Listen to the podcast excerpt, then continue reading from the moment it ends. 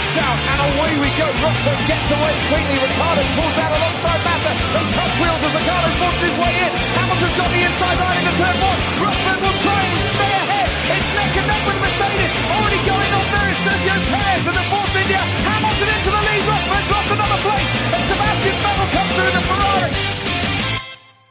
Bonsoir à tous et bienvenue dans ce nouvel épisode du SAV de la F1. Aujourd'hui, un SAV de l'actu plutôt chargé où il sera principalement question des essais hivernaux, mais le cirque de la F1 ne s'arrête pas là et donc nous allons aussi parler d'autres actualités qui se sont déroulées simultanément. Pour m'accompagner ce soir, j'ai Buchor. Bonsoir Buchor. Bonsoir. Fab. Bonsoir Fab.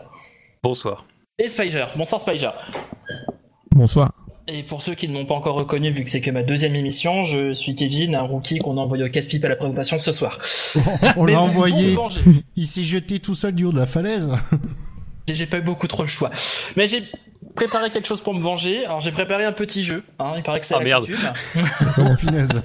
Personne n'en avait parlé. Non, j'ai gardé la surprise jusqu'au bout. Pourtant, j'avais bien mis facultatif euh, sur le document que j'avais envoyé. Et on, ben non, on pensait passer au travers. C'est loupé pour cette fois. Donc euh, vous êtes pas sans savoir que c'est bientôt le, le retour du Grand Prix d'Australie. Ah. Et donc à Ah cette bon occasion, on a un petit jeu basé là-dessus. Alors juste une toute première question. Euh, vous savez sans doute que le Grand Prix d'Australie se déroule depuis euh, 1928, si je dis pas de bêtises. Mais la première édition qui comptait pour le championnat du monde, c'était en quelle année? Du Grand Prix d'Australie, on est d'accord. Du Grand Prix d'Australie. 85 C'est exact. je pensais pas avoir une bonne réponse du premier coup.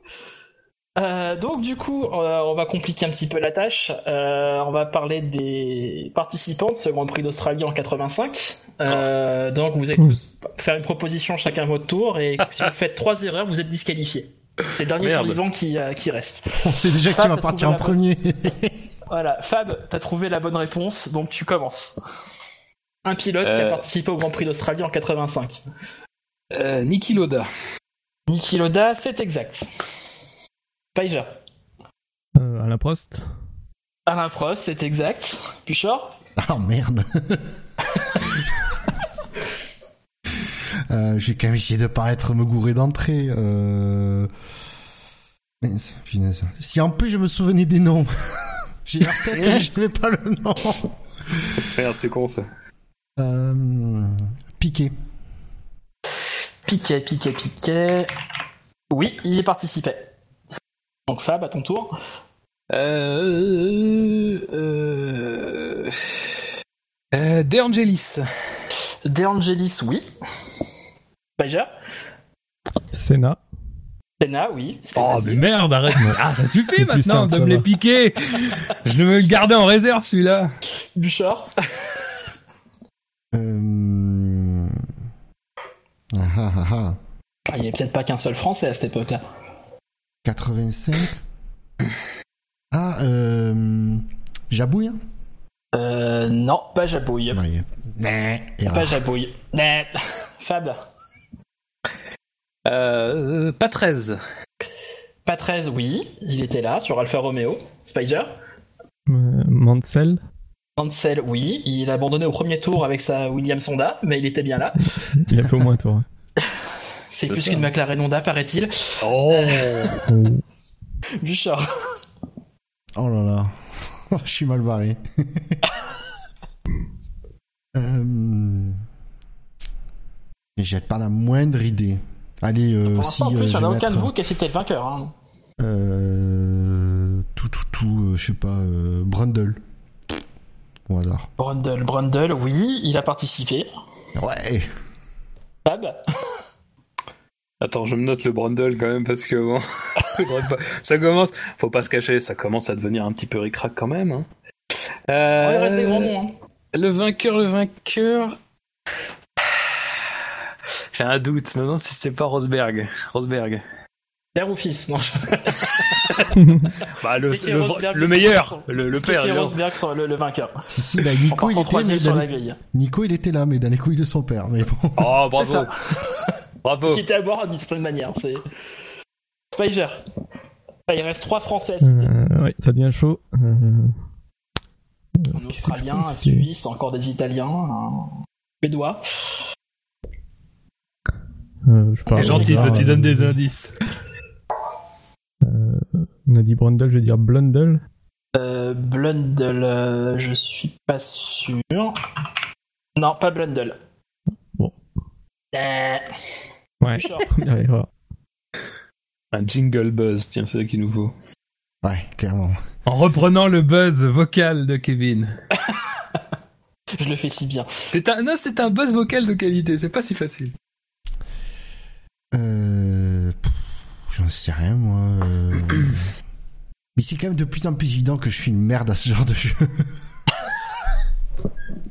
Je l'ai fait en pensant à toi. Euh, T'es doublement salaud. Allez, un pilote belge éventuellement.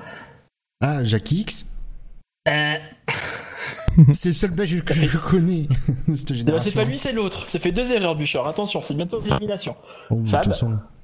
Bon bah, bout de scène. De scène, voilà, c'était lui le belge. Spider. Hum, Je sèche. Euh, j'ai pas dit, j'ai pas de nom en tête du tout là. 85. Au, moins des trois français peut-être. un- Ah, je me rappelle même plus. Bon, Prost, on trop dit, vieux. mais il y en avait d'autres à l'époque. Ouais. Non, je sèche, je, je retrouve plus du tout quoi. Bon, bah ça fait un aussi. Ouais. Bouchard, dernière chance. Euh... je Le problème, c'est que je suis même plus sûr de ce nom. Comme pilote français, c'est une, c'est une honte. Euh... Donc, quand je vais dire, ça va faire Ah, mais bon sang, mais bien sûr. Euh, C'est quoi C'est pas Eric Lamy? Je sais pas d'où tu sors, mais non. Voilà. C'est un mélange. Au revoir. Euh, Bouchard éliminé. Fab. bah, je pense qu'il y avait la fit encore. Il y avait Lafitte qui a fini deuxième. Oh putain, j'osais pas le Euh. dire. Je me disais non, c'était avant la fit. Euh, T'as dit Fabi. T'as dit un Suisse, pardon. Alors, je me... Ah, mais c'est fini au fait là Bah non, juste Bouchard éliminé, reste toi et Spiger, c'est la Oh, finale. pardon, oh, bah mince. C'est Cadeau. Donc Spiger, une Ouais, bah, je, je sèche toujours donc. Euh... Ça doit pas être une bonne année ça 85. Mauvaise récolte. Non, je vois pas, j'ai pas de, du tout de nom en tête quoi. Bon, bah, tu passes, allez, allez Fab, si tu, si tu en trouves un autre, tu as gagné. Euh, ouais, bah, je, je disais, dit un Suisse. Alors, des Suisses, il n'y en a pas eu énormément. Donc, je me risquerais à dire euh, Fabi. Raté, c'est l'autre. Ah merde Mon dieu. Bon, je pense qu'on peut arrêter le suspense ici. hein. Oui. Euh, donc le Suisse c'était Marc Surer. euh, sur Ah, mais oui, quelqu'un. Euh, donc euh, sur le podium on avait Rosberg, Lafitte et Philippe Streif, un Français. Ah oui. En quatrième position Ivan Capelli sur Tyrrell. En cinquième Stéphane Johansson sur Ferrari. Sixième Gerhard Gerhardberger, pardon, on l'avait cité sur Arrose. En septième Berger. un néerlandais qui n'était pas Verstappen mais Hub Rottengatter Ah, le grand. sur Alfa Romeo. Et en huitième, le dernier à avoir fini cette course, c'est Pierluigi Martini sur Minardi. À 4 tours du vainqueur. Voilà, voilà. Et donc sinon, le dernier. Français qui n'avait pas été cité, c'était Patrick Tambay. Euh, Et c'était accessoirement le dernier Grand Prix de l'écurie Renault avant qu'il refasse son retour en 2002. Voilà pour la, la petite stat.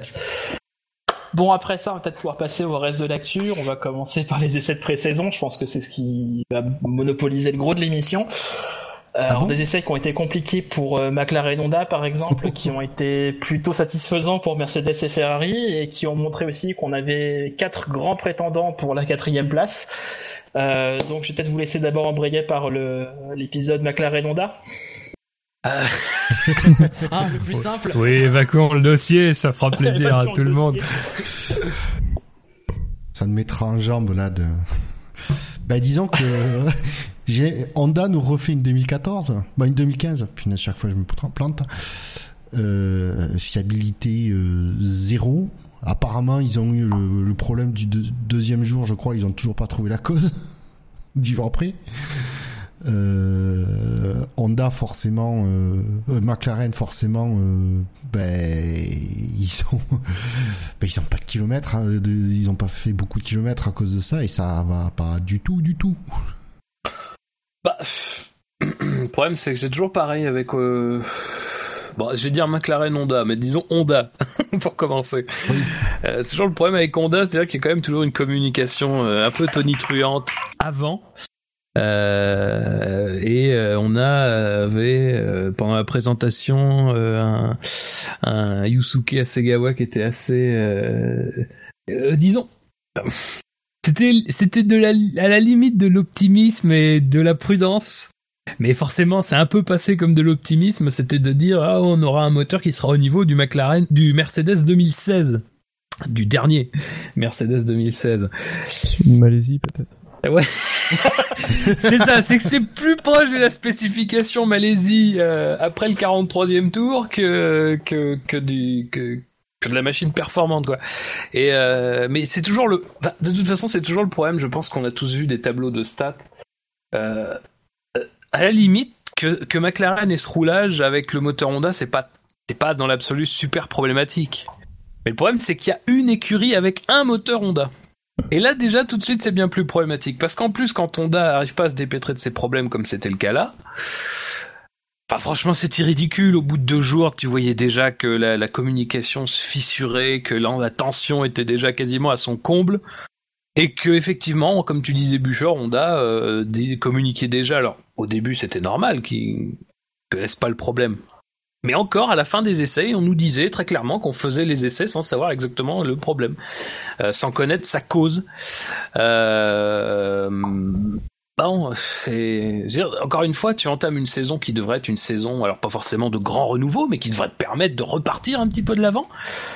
Euh, et ben de la pire des manières et comme dit Bouchard, ça, a quelque chose de 2015 quoi. Et euh, bon, en plus on sent pas forcément une McLaren. Alors encore une fois, tout ce qu'on va dire sur la performance, évidemment, ce soir, et à prendre avec euh, le plus de pincettes possible. Mais on n'a pas l'air d'avoir non plus une McLaren qui est globalement une, grande machine, quoi. Donc, euh, bon. Ouais, alors là, sur ce coup-là, euh, autant en 2014, on pouvait potentiellement sentir que la McLaren n'était pas au niveau des meilleurs châssis. Là, c'est difficile, très difficile à dire parce que clairement, pour arriver à, à extraire ce faible roulage des 5 moteurs qu'ils ont utilisés c'est-à-dire 5 moteurs, c'est un de plus que le nombre de moteurs autorisés par pilote durant toute la saison, quand même, faut, le rappeler. juste pour ramener un chiffre, hein, donc c'est 5 moteurs qui ont fait 2000 km chez McLaren. À titre de comparaison, Ferrari revendique 4450 km sur un seul moteur. Ouais. ouais.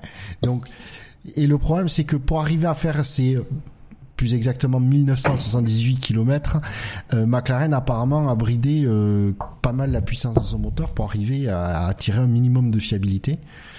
Et donc avec la nouvelle aéro, c'est-à-dire que où ils estiment que je sais plus le nombre de le pourcentage en, en plus euh, où le moteur va être à fond sur un tour, c'est euh, du coup là le manque de puissance clairement euh, impacte vraiment les temps autour quoi.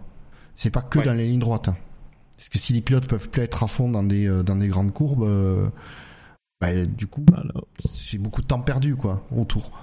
Donc là, c'est très difficile de juger la qualité du châssis McLaren. Forcément, du, du fait de, de leur problème moteur, ils ont dû réduire euh, au minimum la puissance et du coup, impossible de, même pour McLaren, de, de, tester leur châssis, de savoir ce qu'il vaut quoi.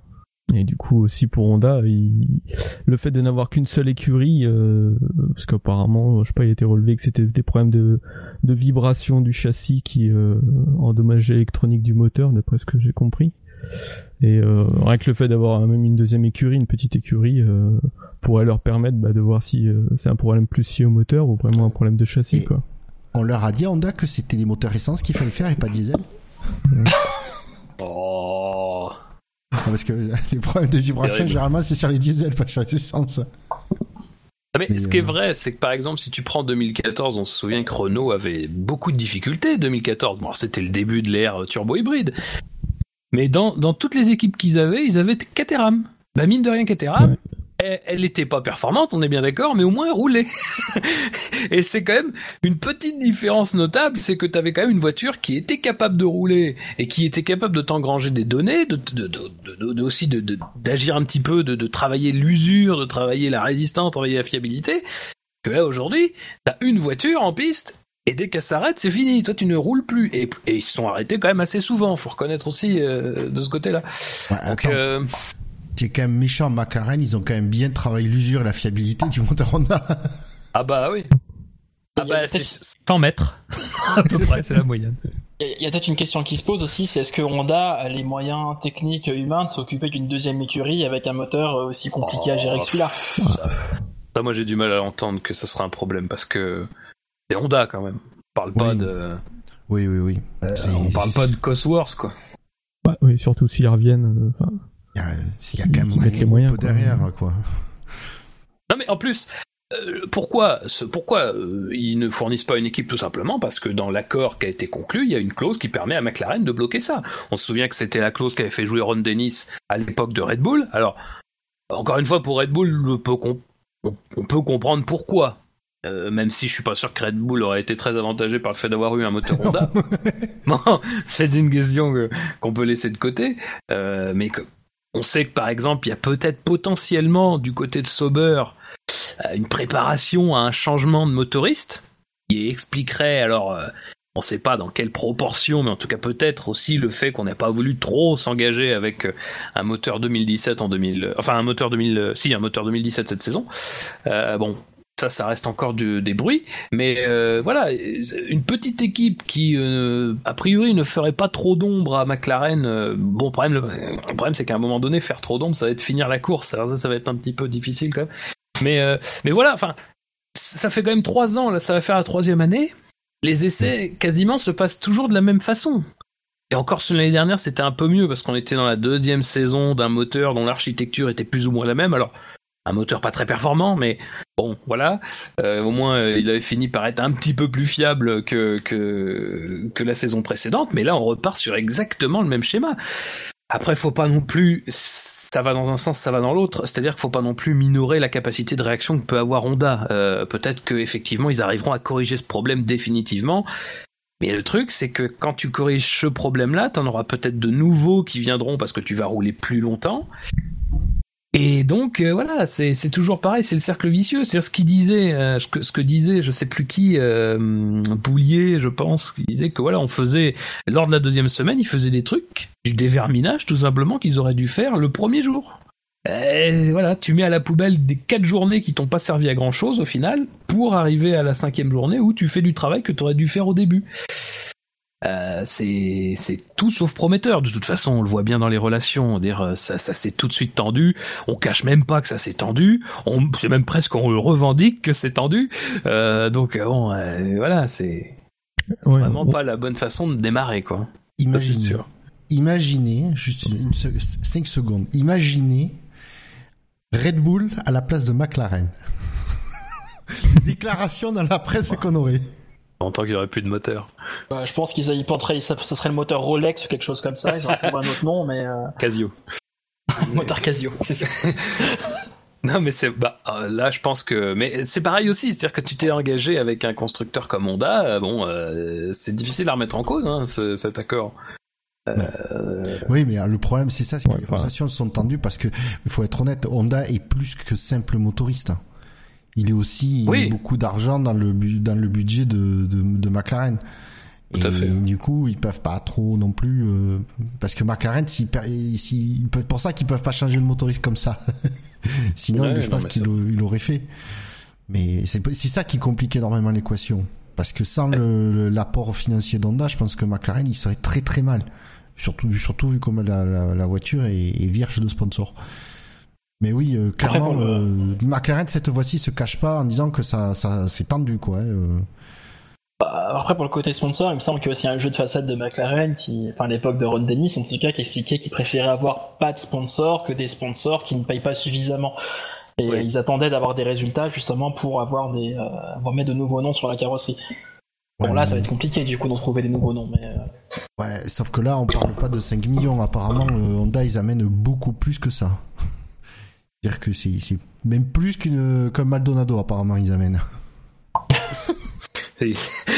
on parle en Maldonado, tu vois, c'est l'une mesure suprême en F1. Non mais euh, ce, qui est, sûr, c'est que euh, c'est intéressant de se pencher après sur ce qui s'est passé avant ce début de saison.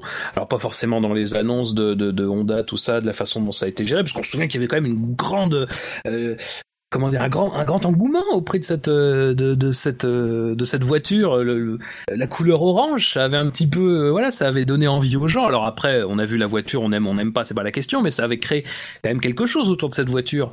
Puis c'était le c'est le début de l'ère Zach Brown donc il y a quand même aussi de ce côté-là un souffle et finalement, on s'aperçoit que, on s'aperçoit que c'est le souffle, il est un petit peu court, quoi. Tu vois, ça, a pas, ça a duré une dizaine de jours, quoi. Tu vois, euh, peut-être un mois si t'es, si t'es, si t'allonges le, le, le moment où on a su que ça serait euh, de l'orange euh, sur la, sur la, sur la livrée.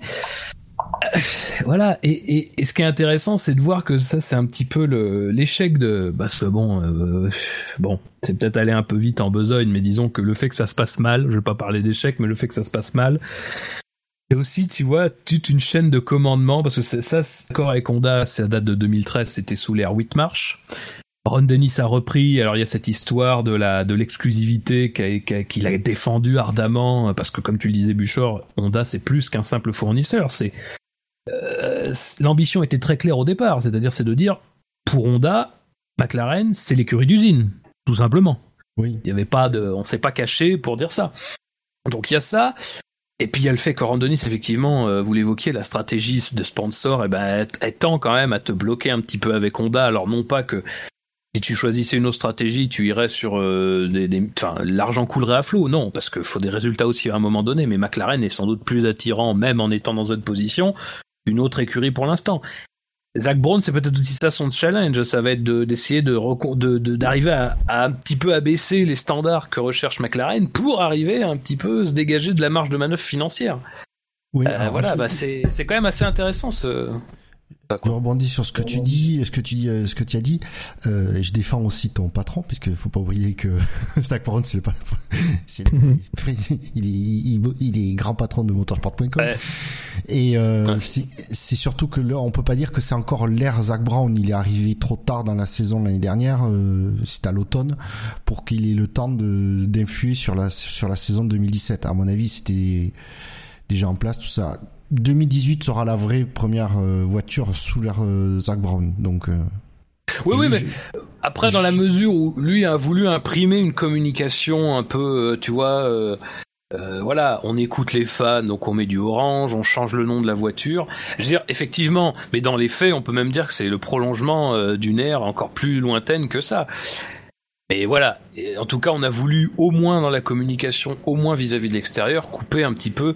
Et le problème, voilà, c'est ce que je disais tout à l'heure, c'est que t'as beau, t'as beau vouloir faire ce que tu veux euh, en direction de l'extérieur, le problème c'est qu'à l'intérieur, euh, on, on, voit, comme tu disais, les mêmes problèmes qu'en 2015. Et bah là, le plus dur est la chute, quoi, dans ces conditions-là, et on le voit bien. C'est, c'est, je sais pas, c'est que des, c'est que des essais. Je veux dire, effectivement, il y a que 8 jours d'essais maintenant par an. Euh, les moteurs doivent être des moteurs fiables très rapidement, mais malgré tout, même en, même en sachant tout ça, euh, voilà, c'est aujourd'hui, c'est un déluge de moqueries, c'est un déluge de, de, critiques, c'est un déluge de tout, c'est un déluge de pression. Voilà, ah, ça repart exactement du même pied qu'il y a deux ans, quoi. Moi, ce qui me surprend, il y a un truc qui me surprend. Après, je suis conscient qu'il y a de très grosses différences, mais c'est comment euh, des problèmes de si gros de fiabilité n'ont pas été détectés au bas moteur. Alors, je sais que le bas moteur, il est statique, il, il bouge pas, qu'il n'inflige pas de, de, de, de, force, de force latérale et longitudinale comme, comme peut le faire une F1. Il, il respire bien le moteur et tout, mais il y a quand même des trucs. Tu te dis, mais ils ont fait faire plus de 20 km sur bande d'essai au moteur ou quoi Après, après 2014, euh, ils doivent avoir un souci au niveau, à ce niveau-là, quoi. Si, si, je me trompe pas, le, le, premier truc qui a planté euh, chez McLaren au, niveau mécanique, c'était le réservoir d'essence ou d'huile, je sais plus. D'huile, Et, d'huile. Et euh, concrètement, en fait, il avait été dimensionné par rapport aux forces que prenait la bagnole l'an dernier, avec les anciens, les anciens appuis, etc. Donc de 3, 3, 4 G max sur les, des grandes courbes, euh, sur les courbes rapides. Et forcément, à Barcelone, quand il prend 5 G dans le, dans le virage 3, bah, c'était pas prévu, quoi. Ah non, mais c'est vrai que. non, mais c'est. Ça, aussi, c'est vrai que c'était le premier problème, ça te fait un peu. Euh, ça, ça rappelait un peu Virgin qui avait mal calibré son, son réservoir d'essence qui était trop, qui était trop petit. Il avait des problèmes d'essence. Mais, euh... mais par contre, ce que, ce que tu disais, Bouchard, c'est que j'ai souvenir d'avoir lu ces derniers jours ou la semaine dernière, je sais plus, mais enfin en tout cas c'était Renault qui disait euh, qu'ils avaient, il y avait des problèmes qu'ils n'avaient pas du tout détectés. Euh, enfin, en tout cas, ils, savaient qu'il y avait un risque potentiellement, mais que ça s'était matérialisé quasiment immédiatement sur la piste euh, et euh, sans doute plus vite et plus de, de, manière plus intense que ce qu'ils avaient vu au banc d'essai, quoi. Donc ils avaient bien détecté quelque chose, mais ils s'attendaient pas à ce que ce soit aussi problématique. Je crois que c'était ça, Renault. Oui, mais alors comme je dis après, forcément le, le, moteur, tu peux lui faire euh, le faire forcer, on va dire, euh, comme dans les mêmes conditions que que, que quand il est euh, monté dans la voiture. Par contre, il il bouge pas dans le sur le banc d'essai, donc c'est difficile de de il y a des trucs des quand quand tu prends un virage l'huile ben part d'un côté ou de l'autre. Le voilà le l'injection de carburant peut être modifiée dans la chambre combustion, il y a plein de choses qui, qui du coup, c'est comme aussi il est bien refroidi, euh, les euh, il n'y a pas de souci d'échappement, tout ça euh, sur le banc moteur. Donc forcément, forcément, il y a des éléments qui sont euh, qui sont pas détectables sur le banc moteur. Mais bon, le coup du réservoir le coup du réservoir d'huile de le calibrer pour des des, des forces jusqu'à on va dire jusqu'à 4G basé basé sur le règlement 2016, alors qu'on sait pertinemment c'est d'ailleurs, ça a d'ailleurs été le, premier objectif de la nouvelle, réglementation 2017. C'est quand même une bourde. C'est quand même une bourde monumentale. Mm. De se dire, euh, il faut qu'on redimensionne. Il fallait se dire dans le cahier des charges pour 2017, de se dire, il faut qu'on redimensionne les éléments pour encaisser plus de, de, force latérale en virage. Juste pour revenir sur ce que je disais euh, sur Renault, c'est Rémi Taffin qui disait voilà, il y avait un problème de RS qui avait été, enfin, ils avaient vu des problèmes similaires lors du développement sur les bancs, mais que ça s'était amplifié en piste. Notamment le, RS pour Renault, c'est ce qui avait pas mal posé problème à toutes les écuries. Quoi. Bon, je, profite de ce passage sur Renault euh, pour attaquer la deuxième partie peut-être euh, de, ces essais. On a fait un petit peu le tour du cas McLaren. Euh, on va peut-être maintenant s'intéresser en fait aux deux équipes qui ont rageusement dominé les, feuilles de temps pendant ces deux dernières semaines, c'est Mercedes. On attendait à cette place-là, mais surtout Ferrari qui semble avoir fait un, sacré bond en avant par rapport à l'année dernière. Alors Ferrari, ça vous inspire le cas Ferrari, alors le cas Ferrari, alors Mac, euh, Mercedes, on le voit, euh, ceux qui ont le record du kilométrage, ils sont, ils ont, ils ont enquillé 5102 km. Pas de surprise de ce côté-là. Euh, et pourtant, c'est pas une, une, version B de la monoplace 2016. On sent que les procédures de, de, fiabilité, de qualité euh, chez Mercedes sont bien, sont bien là, la performance est là, euh, voilà. Le, pas de surprise. Ferrari, ils ont été extrêmement prudents dans leur communication durant l'hiver. sur la performance. surtout, surtout, il ne fallait pas communiquer comme quoi il fallait. Pendant les essais aussi même pendant les essais aussi. Leur communication est bizarrement non italienne hein, sur ce coup-là. c'est pas de la communication de grande gueule. Euh, par contre, euh, je me demande en fait si les très bons temps qu'ont claqué, qu'ont réussi à claquer les Ferrari, alors surtout en, en lâchant le levant le pied de façon flagrante ou carrément en freinant euh, pour euh, histoire de pas claquer un chrono trop trop trop ambitieux. Est-ce que mais de montrer que tu pouvais quand même. Voilà. Alors est-ce que c'est pas une communication afin de rassurer un peu les tifosi, mais c'est une communication qui soit pas de la parole? Parce qu'après, on ne sait pas dans, quelles conditions c'est fait. Et c'est pour ça que le cas de Ferrari, je j'ai envie qu'ils soient performants et qu'ils tiennent, euh, qui, qui concurrencent Mercedes, mais j'ai pas envie de m'emballer parce que euh, on sait pas dans quelles conditions ces temps ont été faits, etc. Donc, euh, je préfère pas m'emballer. Je suis plein d'espoir, mais je veux pas trop m'emballer. Il bah, y, a quand même un précédent qui est celui de Braun en 2009, hein, qui était euh, une seconde au tour plus rapide que tout le monde pendant les essais. Tout le monde pensait réservoir vite, ceci, cela. Euh, et au bout du compte, en Australie, ils ont eu des surprises. Sauf que la différence, c'est que Braun, on savait qu'ils avaient un élément que alors deux autres écuries, euh, Honda, mais qui a jamais réussi à l'exploiter, et l'autre, je sais plus à quel c'est, peut-être Williams, le, le, double diffuseur. C'est un élément, on savait qu'ils pouvaient faire. Toyota, je pense. Qui ont, je veux dire, ils pouvaient, ça, ils ont, dès qu'ils ont mis la voiture, euh, version piste, qu'on a vu la voiture version piste euh, derrière, c'était flagrant. Donc voilà, il y avait un truc, un élément qui disait ok, ça peut être ça. Mais effectivement, je me souviens aussi, Brand, c'était euh, tout le monde disait mais c'est pas possible. Oui, et puis attends, la petite différence Braun, c'est que Braun, il venait juste d'être sauvé. Enfin, faut se souvenir qu'ils sont sauvés sur quelques jours avant les essais. Enfin, je veux dire, eux, ça tient du miracle. Ils ont, enfin, moi, pour moi, ils, ont absolument rien à cacher, en fait, sur leur vrai rythme. Évidemment, ils n'étaient pas non plus à 100%. Mais je veux dire, Braun, euh, c'est presque, ça tient du miracle. Je pense que dans, dans leur situation-là, ils étaient quasiment, euh, enfin, voilà, je, je pense pas qu'ils avaient grand-chose à, cacher de leur côté. Euh, Ferrari, Ferrari, bon, c'est dur, c'est dur à dire parce qu'il y a quand même des signaux qui tendent à prouver qu'effectivement c'est quand même une machine compétitive. Euh, ne serait-ce que sur les longs relais, les simulations de course, apparemment, il y a des choses qui font dire que. Après, moi, je te rejoins, Bouchard, je trouve ça très étonnant, le, la communication de piste. C'est un peu comme ça que tu le décrivais, mais c'est un peu ça. C'est-à-dire que euh, ce bluff-là, c'est-à-dire que il est en capacité, Vettel, de signer par deux fois un très très bon temps. Euh, et il relâche. Alors, il relâche au vu au sud de tout le monde. Euh, je sais pas ce que ça veut dire ça. C'est parce que euh, effectivement, c'est intéressant d'ailleurs ce que dit Marco là, ce qu'on ce qu'on a ce qu'on a eu qu'il a déclaré sur Servus TV, qui est, la, qui, est la, qui est la chaîne de Red Bull en Autriche, c'est que lui il dit connaissant Vettel, ce qu'il a fait là, c'est parce qu'il savait très bien il en avait encore beaucoup sous le pied. Et moi, j'avoue que euh, en, essayant de comprendre ça, je me dis, c'est pas quelque chose que tu fais juste pour chambrer, quoi. Je veux dire, c'est pas quelque chose que tu fais euh, alors que tu sais que t'étais à la limite tout le tour et que, euh, ou alors t'es quand même un peu bête. Parce que là, tu suscites non seulement des attentes, mais quand euh, le jour où tu vas te faire taper par les autres qui t'ont déjà tapé l'année dernière, euh, tu vas passer pour un gros blaireau à, avoir fait ça. Donc, moi, ce que je me dis, c'est il y a quand même, d'une certaine manière, euh, il doit y avoir quand même une confiance assez importante chez Ferrari dans ce qu'on a vu et dans ce qu'on a vu non seulement par rapport aux performances de sa voiture, mais peut-être par rapport aux performances des autres. Après, ce qui est sûr, c'est que dans les tableaux, ils ont énormément progressé en fiabilité. Et quand tu progresses en fiabilité, bah, mécaniquement, euh, sans mauvais jeu de mots, tu progresses euh, dans la performance parce que tu peux aller plus vite sur la performance et puis tu peux tester plus de choses. Reste que, comme tu l'as dit, Bûcher, Mercedes, ils sont déjà très au point. D'ailleurs, on voit que les équipes qui sont motorisées par un moteur 2017 Mercedes sont, au, sont 3 dans les quatre premières places du roulage. Euh, donc assez net, on a un moteur déjà fiable.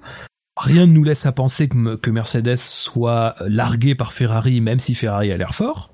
Mais encore une fois, tout ça, on verra. Mais bon, euh, ça a l'air d'être plus proche, effectivement. Euh, c'est dur, quoi, c'est dur. Après, il y a aussi un, point. Euh, parce qu'il faut quand même parler aussi de Mercedes. C'est clairement, on, le dit chaque fois, mais pour moi, clairement, ils cachent leur jeu. Ils n'ont pas encore sorti toute l'artillerie. Bah, ouais, c'est ça, mon avis. Je pense pas que Ferrari ait caché son jeu. Je pense qu'ils ont vu qu'ils avaient une bonne voiture, donc du coup ils, ont, en ont profité pour rouler. Et ils sont peut-être plus rendus compte que bah à côté ça ça jouait peut-être pas le jeu.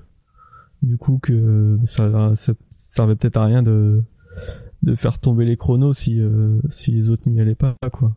Ça sert à de montrer ses cartes si euh, les autres les montrent pas quoi.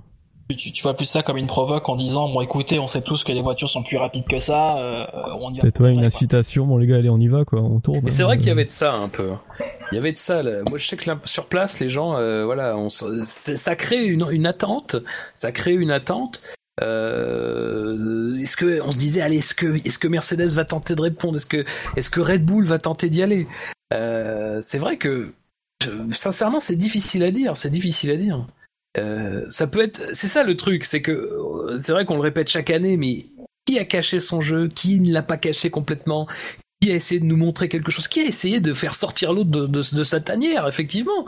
Et c'est pas con. Enfin, j'avoue que moi je euh, je suis un petit peu partagé, mais c'est vrai que l'idée de dire que Mercedes a pas tout montré mais c'est sûr qu'ils n'ont pas tout montré. D'ailleurs, on l'a bien vu, les meilleurs tours de Mercedes en, caméra embarquée, on voit très bien que personne n'est à la limite. Et loin de là, même. Loin de la limite.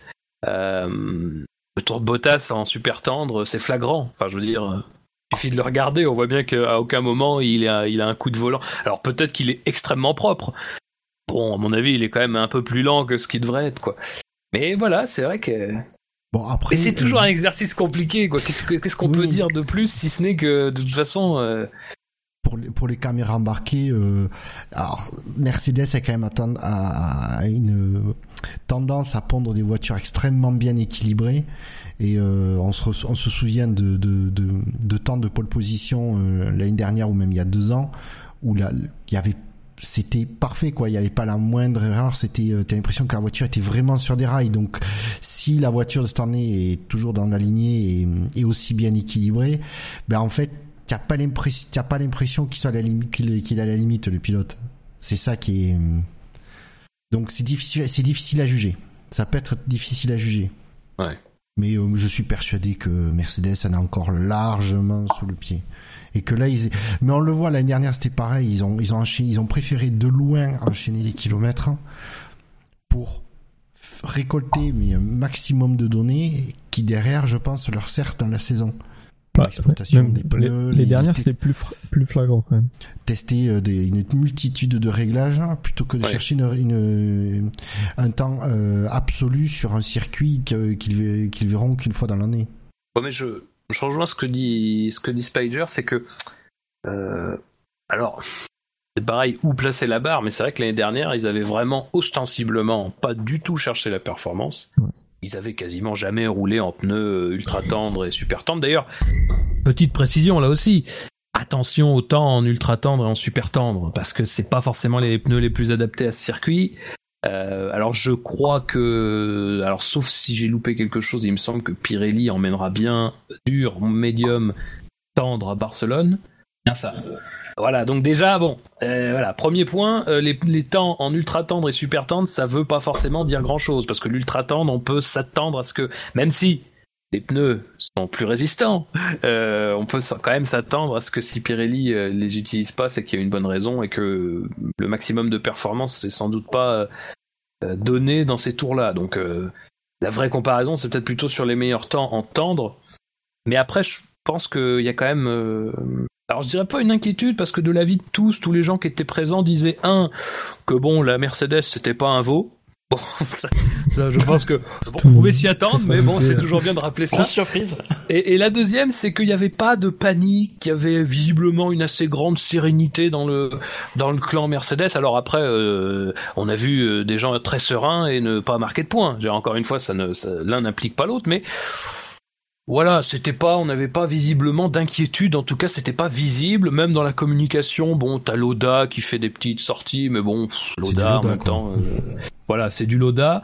Euh, alors peut-être, euh, peut-être que la communication est un peu restreinte chez Mercedes. Alors est-ce que on, est-ce que justement on se cache pour mieux frapper ou est-ce qu'on a une petite inquiétude qui fait que? Non, je pense je pense qu'ils jouent. là on les- sait pas, mais Ils jouent les, les faux. euh, les faux inquiets. Non, non, justement, non, ils, justement, ils veulent pas se mettre en Il faut avant. euh, ils veulent pas se mettre en avant euh, ou quitter. Ils font leur job et. euh, et c'est sûr, c'est derrière après au premier Grand Prix qu'ils vont euh, commencer à, à faire tomber le marteau, quoi. Oui. Parce que j'ai, pas- je, ouais, j'ai- je pense que si ils repartent sur une saison de, de domination euh, et qu'ils peuvent, ouais, il, il faut pas trop qu'ils l'ouvrent euh, pendant les essais hivernaux, quoi. Après, faut aussi euh, se souvenir que euh, c'est pas parce que disons qu'on a une hiérarchie qui est une hiérarchie spécifique pour Melbourne, que ça reste derrière quelque chose de stable. On se souvient que l'année dernière, Ferrari est, alors pas forcément au niveau de la Mercedes, mais en tout cas en capacité de gêner Mercedes, que la victoire leur échappe suite à, disons, un coup du sort. Mais et que au fil de la saison ça s'est délité et qu'ils se sont de plus en plus éloignés de Mercedes qui se sont même à un moment donné de la saison retrouvés très nettement derrière Red Bull. Donc euh, encore une fois c'est une chose euh, d'être performant au début mais il faut le tenir sur le long terme mais en tout cas ce qui est sûr c'est que euh, sans parler trop de la voiture et tout c'est qu'ils ont des concepts qui sont originaux. Une voiture qui est un peu plus travaillée. Disons travaillée globalement. Donc de ce côté-là, euh, ils se sont pas reposés sur leur laurier et, euh, euh, souvent ce qu'on dit de, Ferrari, c'est que ce sont des gens qui qui essuient beaucoup de critiques, ce qui est pas faux. Encore une fois, ils en ont essuyé l'année dernière, mais qui font profil bas en général et travaillent derrière. Donc, et ça, ça le confirme encore, c'est que Ferrari n'a pas fait de communication tapageuse dans un sens ou dans l'autre, notamment durant, durant les essais, et arrivé à quelque chose d'assez novateur. notamment, bah, évidemment, le plus évident, c'est les pontons, mais il y a toute une, une architecture globale. Donc ça aussi, c'est quand même plaisant de voir que de ce côté-là, il, ça bosse beaucoup et que finalement, bah voilà, euh, au final, on arrive à quelque chose d'assez intéressant euh, et même dans l'attente de confirmation, quoi. Et même sur, et pas que sur le châssis, parce que même le moteur, il y a, il y a des petites révolutions hein, qui sont, qui sont introduites, notamment, je pense, au piston qui sont euh, qui sont pas fond qui sont pas c'est pas coulé en fonderie c'est imprimé en 3D alors c'est pas un plastique, hein, je vous rassure, mais euh, ici qui permet d'alléger considérablement le piston lui-même euh, et du coup. Euh... Ah mais c'est ça, Honda ils les ont fait en plastique, c'est tous les coups. Ça. ah oui, quand ils ont quand, leur, quand, ils ont entendu d'impression 3D, ils l'ont fait en plastique. Filez-moi le numéro d'Honda, on va régler leurs problèmes. Donc ouais, voilà, y a... mais ça fait plaisir de, de voir effectivement Ferrari euh, innover, rechercher beaucoup de choses et quand ça, ça paye, euh, ben, c'est la grande Scuderia. Alors, si, on pouvait avoir le retour de la grande Scuderia qui, qui, qui se bat pour la victoire face à un Mercedes euh, qui, qui est quand même un rouleau compresseur de ces, ces trois dernières années, ce serait, euh, ce serait un très beau duel. Ah bah je, je, pense que Liberty signe tout de suite. Euh, juste pour Ils les ont déjà signé, de toute façon. Du coup, on a un petit peu fait le tour de la situation chez Ferrari et Mercedes. Euh, un petit peu plus bas dans le classement, euh, il y a une grosse bataille pour la quatrième place qui se dessine. Euh, Force India, pour eux, c'est un objectif qui est clair et net. Ils veulent la quatrième place. Williams, ils ont l'air en position aussi de viser, cette place. On a Renault qui vise à 5, la cinquième marche du championnat même si ça semble un petit peu ambitieux. Et on a encore après derrière euh, Toro Rosso qui est pas non plus là pour faire de la figuration. Que vous avez une petite, euh, petite opinion sur qui peut tirer ses marrons du feu euh, et viser vraiment cette quatrième place en, 2017 avec ce que vous avez vu aux essais? Williams, alors motorisé par Mercedes, ils ont clairement la fiabilité, surtout que que la voiture, le châssis a été un peu abîmé par le, jeune troll, Stroll. oh. oh, il fallait bien qu'il la fasse. Mastrol Nado. Euh... Allez. Pauvre gosse. Des chats affublés de. je devrais peut-être pas dire ça pour un Québécois. Euh, non, après, moi, c'est l'écurie qui me. que j'ai envie de voir, c'est Force India, quoi. C'est. qui ont déroulé tranquillement tout leur programme. Euh, avec deux, deux pilotes très solides, dont un français Cocorico. Euh, ça, voilà, c'est non, c'est que moi j'avais peur surtout, c'est que Force India euh, avait la nouvelle réglementation euh, et, du mal à passer le cap et apparemment euh, ils l'ont plutôt bien digéré. Pour ah, d'après ce qu'on voit pour l'instant, ça a l'air de pas trop mal marcher.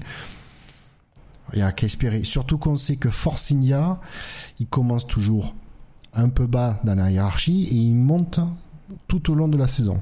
Donc s'ils reproduisent cette, euh, cette tendance de nouveau cette année, euh, c'est bon signe pour la fin de la saison. C'est difficile d'y voir clair dans ce, milieu de tableau, parce qu'au vu, des, vu des temps et des tours, ils sont tous un peu, près regroupés, donc c'est compliqué de, se faire une idée de la hiérarchie.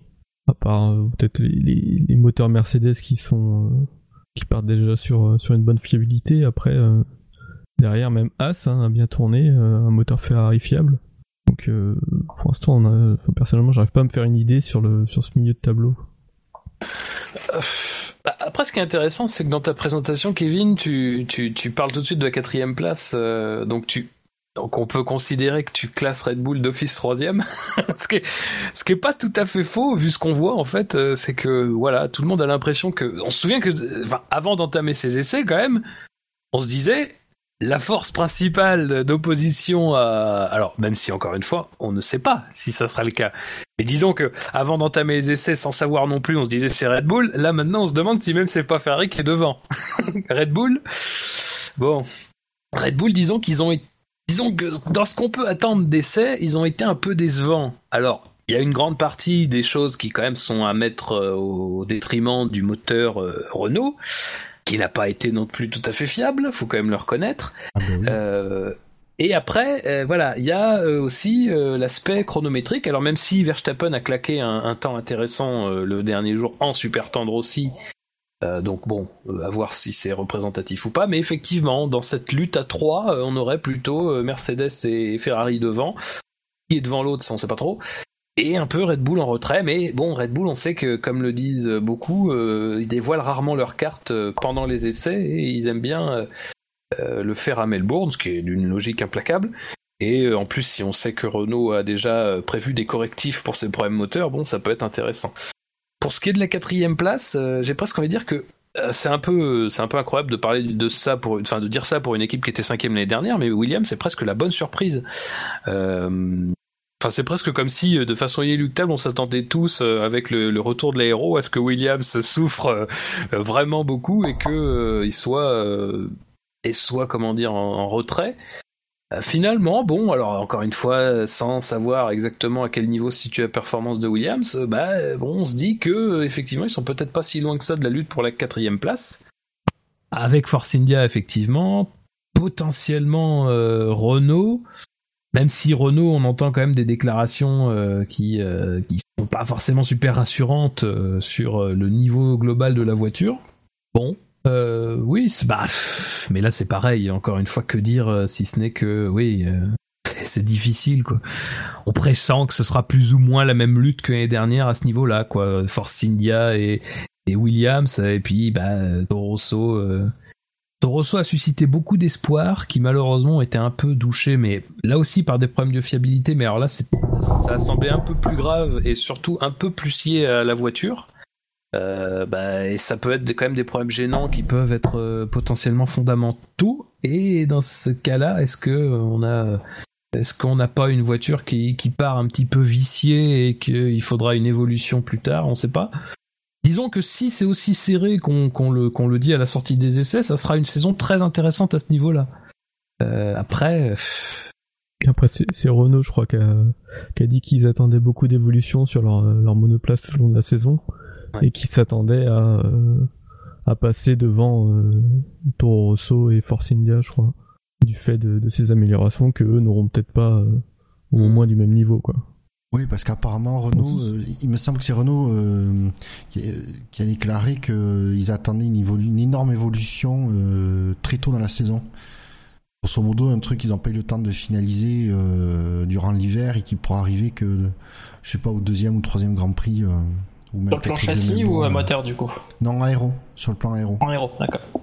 Après, je pense qu'au niveau euh, après, mais aussi déjà en, janvier ou en février, ils avaient annoncé que ils avaient déjà des, aussi une évolution moteur, une grosse évolution moteur d'un concept qui sont en train de, finir de fiabiliser, qui devrait arriver euh, en début de saison.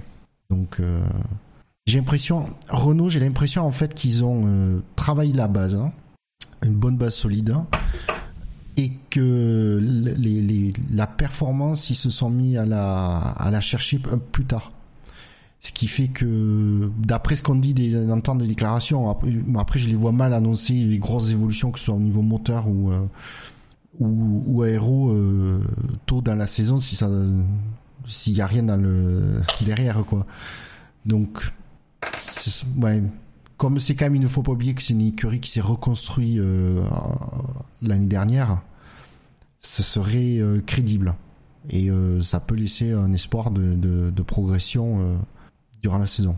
Mais après, pareil, c'est si tu commences les 2, 3, 4 premières courses sans marquer de points, c'est quelqu'un d'autre qui les marque à ta place. Et à la fin du championnat, ça peut faire une, grosse une différence. Donc du coup, est-ce que quelqu'un a un pronostic précis, a une- vraiment un pronostic en tête pour cette quatrième place, ou est-ce que c'est encore euh, trop, trop, trop, beaucoup trop tôt pour, euh, Non, c'est pour avoir une idée euh, suffisamment précise? C'est pas lisible. Honnêtement, on peut pas. On peut pas bon, savoir. après on peut se risquer. Vas-y, Bûcheur, On est-ce peut faire toi des paris. Un pari que je suis sûr que je vais perdre, McLaren. Ah non, ah non, mais ça c'est pas juste. Non, non. Allez, allez, je si, allez, je vais parier Force, Force India. Et je suis sérieux. Force India pour Bouchard, Fab Ben Williams pour euh, Williams en basant ça sur les évolutions que notre ami Padillo va pouvoir superviser. Tiger, une idée? Ouais, je, Moi, je vais mettre la grosse cote, je vais mettre Renault. Oh. Ah oui, J'ai le sentiment quand même que la, voilà, la, machine se met en route. Euh, tout, tout, ce monde, tout, tout le monde euh, se met au boulot, que ce soit niveau châssis, niveau, euh, niveau moteur. On se rappelle c'est une, écurie, enfin qui du coup ils peuvent développer leur moteur par rapport à leur châssis qu'ils ont développé. Oui, c'est vrai. Et du coup ça, ça risque de compter durant la saison et peut-être avoir la bonne surprise d'ici là quoi. Bon, moi, du coup, je vais jouer une grosse cote, je vais dire Red Bull. c'est bon. C'est une bonne grosse cote en partant du principe que le, que le moteur Mercedes euh, sera un avantage significatif avec l'augmentation de la traînée euh, sur, euh, sur des voitures. Je vais partir du principe que Williams peut peut-être jouer le podium et avec un peu de chance quoi si ah. le vent tombe dans le bon sens quoi. Bon allez. Intéressant. Je rebondis sur ce que sur ce que tu dis parce que si du coup tu mets Red Bull quatrième, je l'annonce officiellement je paye champagne, tournée générale aux, membres du SAV, si, si c'est euh, Force India qui finit troisième. Voilà. Bon bah vous l'avez tous entendu, hein, c'est officiel. pourra plus, on lui ressortira l'enregistrement s'il faut. Hein, ah ils, avaient, pas l'air optimistes. Hein, je peux pas donner trop de. Mais bon. Non, parce que si Red Bull finit le quatrième, c'est que. Allez, on va partir du principe que Mercedes et Ferrari sont les deux premiers. Donc il faut bien boucher les Ah bah si, écoute, si Red Bull est quatrième et que Mercedes et Ferrari sont pas premiers, là je vais te dire on va vivre une saison de dingue, hein, parce que on va être surpris. Ça, Romain Grosjean, champion du monde sur As. Ah ouais, non mais là, euh, attention quand même. C'est la même voiture que la Ferrari. Mieux bien Daniel Kian sur Toro Rosso juste pour faire la nique à Verstappen. Ah, et ça, ça serait bon, Ça, serait énorme. Gasly ne supporterait sans doute pas. Euh, relancerait sa carrière en trophée Andros. Bref. Donc du coup, euh, il y a deux équipes qu'on n'a pas juste beaucoup abordées pendant ces, ces, essais, c'est As et, euh, et, Sauber qui ont été un peu, bon, qui ont bien travaillé, mais qui ont été un peu transparents. Euh, est-ce que vous avez des petites remarques à faire sur leur sujet, des petits points peut-être à apporter, ou, ou est-ce qu'on passe à la suite? Sauber, ça va pas être facile du tout. On savait que c'était un moteur 2016, mais je... Ouais, on a eu du mal à se rendre compte de ce que ça allait donner, et maintenant on le sait. Ouais, voilà, ouais, ça, ça Déjà, on sent que ça va pas être facile de marquer des points tout de suite, quoi. avec les mêmes pneus, ils sont à une seconde de, McLaren, donc euh, sur, euh, sur le huitième journée, journée d'essai. Ouais, on sent que Sauber, c'est peut-être les seuls où on se doute qu'ils cachent pas leur jeu. Alors ils le cachent beaucoup trop bien. Ouais, ils en cachent peut-être pas beaucoup surtout. c'est ça le truc. Non, mais par contre, ils ont la fiabilité pour eux. Ouais. Oui. On sait jamais, hein. ça peut suffire à marquer un point. Eh, imagine, imagine à Melbourne, le, le, moteur Honda et les moteurs Renault lâchent. Oui. Ça fait déjà pas mal de place de gagner. Ah, faudrait quand même un Mercedes et un Ferrari en plus, quoi, quand même. On fait ah déjà 8, quoi. De temps en temps. On fait déjà 8, ça les fait 11e et 12e, bon, c'est pas encore les points, quoi. Ouais, et puis un petit accrochage, euh, ouais, ouais. Oui, Bottas Raikkonen comme à la vieille époque. ça se tente, hein, ouais, non, non, il y, a moyen. Mais on, sent quand je même. Je mettrai pas tout mon argent dessus, mais. Moi non plus, je mettrai pas beaucoup non plus. Je glisse un petit billet de 2 euros. Ouh, t'es généreux. Non, mais bon, après, on, dit ça, euh, faut, ce qu'on applique aux autres, effectivement, faut l'appliquer à Sauber. Après, déjà, enfin, c'est pas la meilleure année pour avoir un moteur d'un an euh, vieux d'un an. Euh, et c'est peut-être pas la meilleure écurie d'ailleurs, globalement.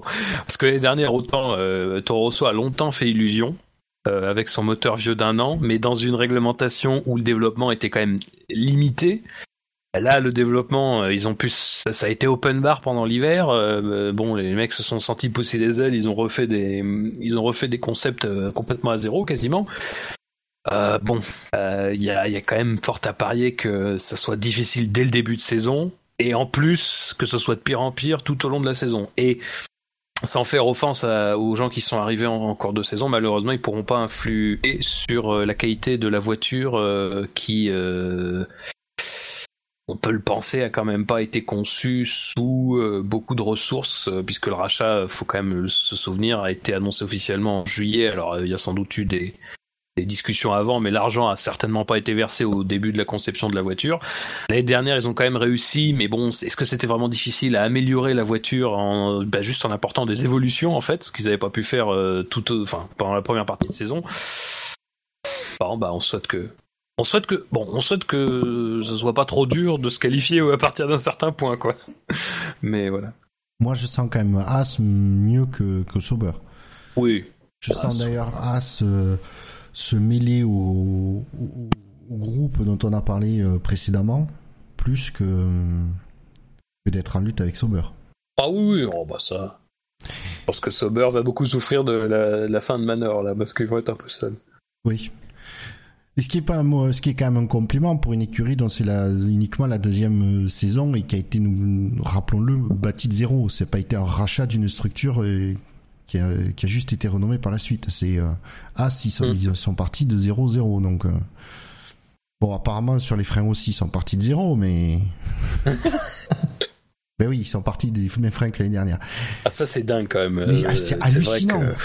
Hallucinant. Alors que le, les tests apparemment avaient, avaient l'air alors pour rappeler, donc euh, euh, As avait des freins Brembo l'année dernière qu'ils ont conservé cette année. Ils avaient ils avaient fait, euh, c'est au Brésil je crois, un test avec des des freins carbone industrie. Donc quand on parle de freins, on parle de tout le système de freinage, et c'est pas juste les plaquettes. Et, apparemment, euh, je sais pas pourquoi ils ont maintenu Brembo, qui apparemment, il n'y a pas qu'en F1 qu'ils ont des problèmes.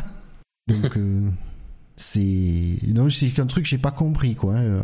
et là ça a été alors peut-être aussi c'est signe d'un châssis bien né puisque apparemment c'est le, les problèmes de frein ce sont les seuls problèmes qu'ils ont rencontrés donc euh, alors que l'année dernière euh, aux essais hivernaux ils avaient pas trop vu ces problèmes de frein parce qu'ils avaient eu d'autres problèmes. Donc si euh, les problèmes de frein apparaissent tout de suite c'est peut-être bon signe. C'est à dire que le, le reste de la voiture est bien. Ouais. Enfin, l'année dernière, il y avait déjà, en dehors des problèmes de, pièces qui explosaient en vol pendant les essais, c'était déjà les freins hein, qui avaient posé problème. Puis ça avait, ça avait suivi euh, tout au long de la saison, quoi.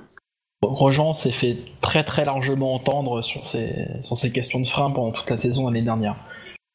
Oui, mais c'est ça le truc, c'est que euh, t'as, ton meilleur pilote, en tout cas jusqu'à preuve du contraire, qui euh, à 19.0. Hein. oui, oui, non, non, mais c'est ça. Oui, mais on sait jamais, Magnussen a peut-être du potentiel. Mais on, te, on te, il te dit quand même toute la saison. Et encore une fois, je répète, ça a commencé lors des essais. Je me, rappelle très bien qu'il est sorti de la piste sur un problème de frein pendant les essais. C'était à Barcelone, l'année dernière. Bon. En plus, on fait des tests, comme le rappelait Bûcher. Bon, alors, évidemment, on, sait bien que ce sont des gens pragmatiques, donc s'ils n'ont pas fait le changement tout de suite, c'est qu'effectivement, il devait y avoir un peu plus que, la simple, euh, que ce qu'on en a entendu. Mais D'ailleurs, c'est incroyable que ce problème-là perdure, quoi. Il y a quand même un souci profond de conception à cet endroit-là. C'est pas possible. En plus, encore une fois, je répète, c'est quand même Grosjean, euh, son pilotage, disons que pas, c'est pas nébuleux, mais disons que ce, qu'on en sait du pilotage de Grosjean, c'est qu'il accorde extrêmement d'importance aux freins. Il y en a qui s'en accommodent mieux que d'autres. Lui ne parvient pas à s'en accommoder. C'est un gros problème. Alors, il a du talent, il arrive à faire avec. Mais bon, à un moment donné, c'est quand même incroyable que ce soit toujours ce problème-là qui revienne. Quoi. Puis ils l'ont dit dès le début. Dès le début, ils ont dit oui, oui, il y a des petits problèmes de frein. Oh, mais vous savez, ça doit, ça doit être juste le début, c'est les réglages. Puis à la fin, on me dit ouais, bon bah non, mais en fait, c'est exactement pareil. Je sais pas. C'est dommage. bon bah maintenant, on va voir si, si, vous avez tous fait votre devoir. Normalement, vous avez tous préparé une petite citation qu'on va commenter tous ensemble.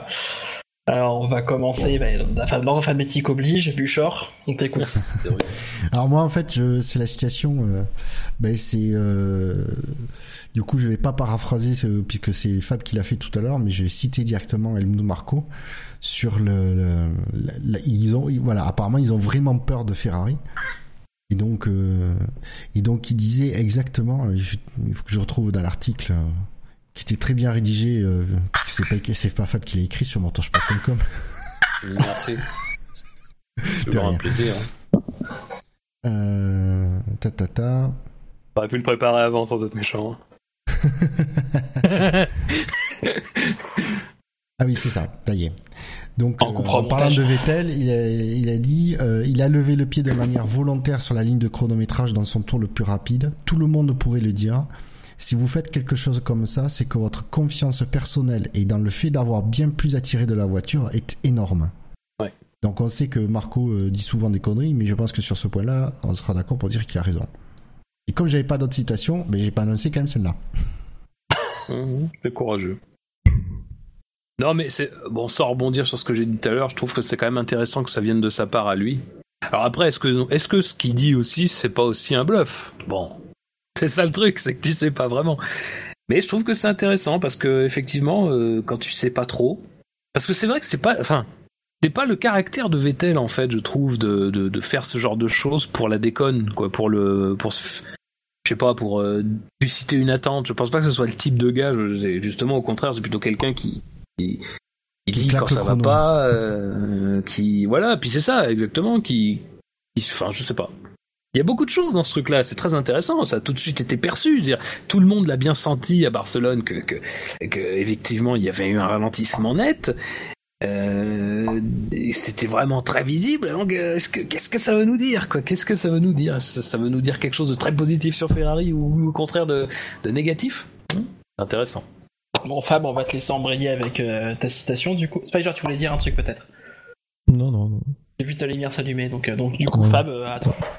Euh, oui, alors moi, c'est une citation de Aldo Costa, euh, ingénieur chez Mercedes, directeur de l'ingénierie d'ailleurs, si on veut être précis, de chez, de chez Mercedes, plutôt châssis donc.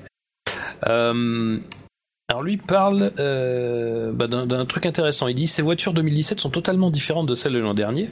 Bon, c'est un premier point sur lequel on peut être d'accord. Elles n'ont pas été conçues dans le but de faciliter les dépassements. C'est un deuxième point.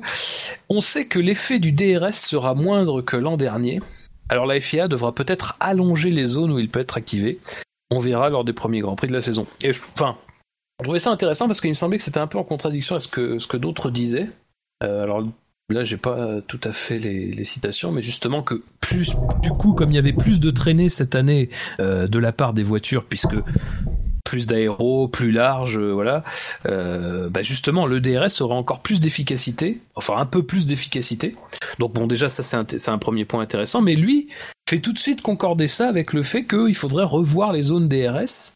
Euh, et lui bah, parle directement de les allonger, alors qu'on est dans une époque où, bon, si on, si on pouvait rétrécir, les, zones de DRS, pour qu'elles fassent à peu près 0 cm, tout le monde serait content.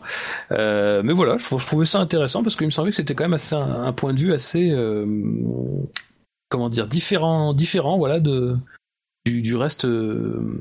Puis bah même, je trouve que du constat que tu fais de, de, de, de l'aérodynamisme et de la traînée de ces nouvelles voitures, tu avais plutôt tendance à penser l'inverse, mais lui euh, bah, va dans, dans le sens inverse, donc euh, c'est intéressant.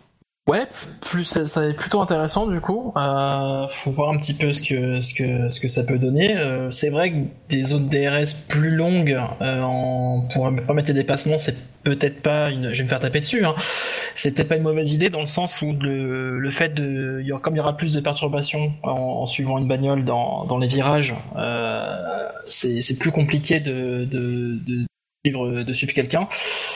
Du coup, rallonger les zones DRS pour permettre les dépassements, pourquoi pas? Bon, après, à condition que les zones actuelles ne permettent pas non plus de dépasser. Euh, si aujourd'hui les zones DRS ne permettent plus de dépasser dans la forme actuelle, ok, c'est que le, le- le concept a un problème, soit on rallonge, soit on supprime. Donc ça peut être. euh, c'est- une perspective intéressante.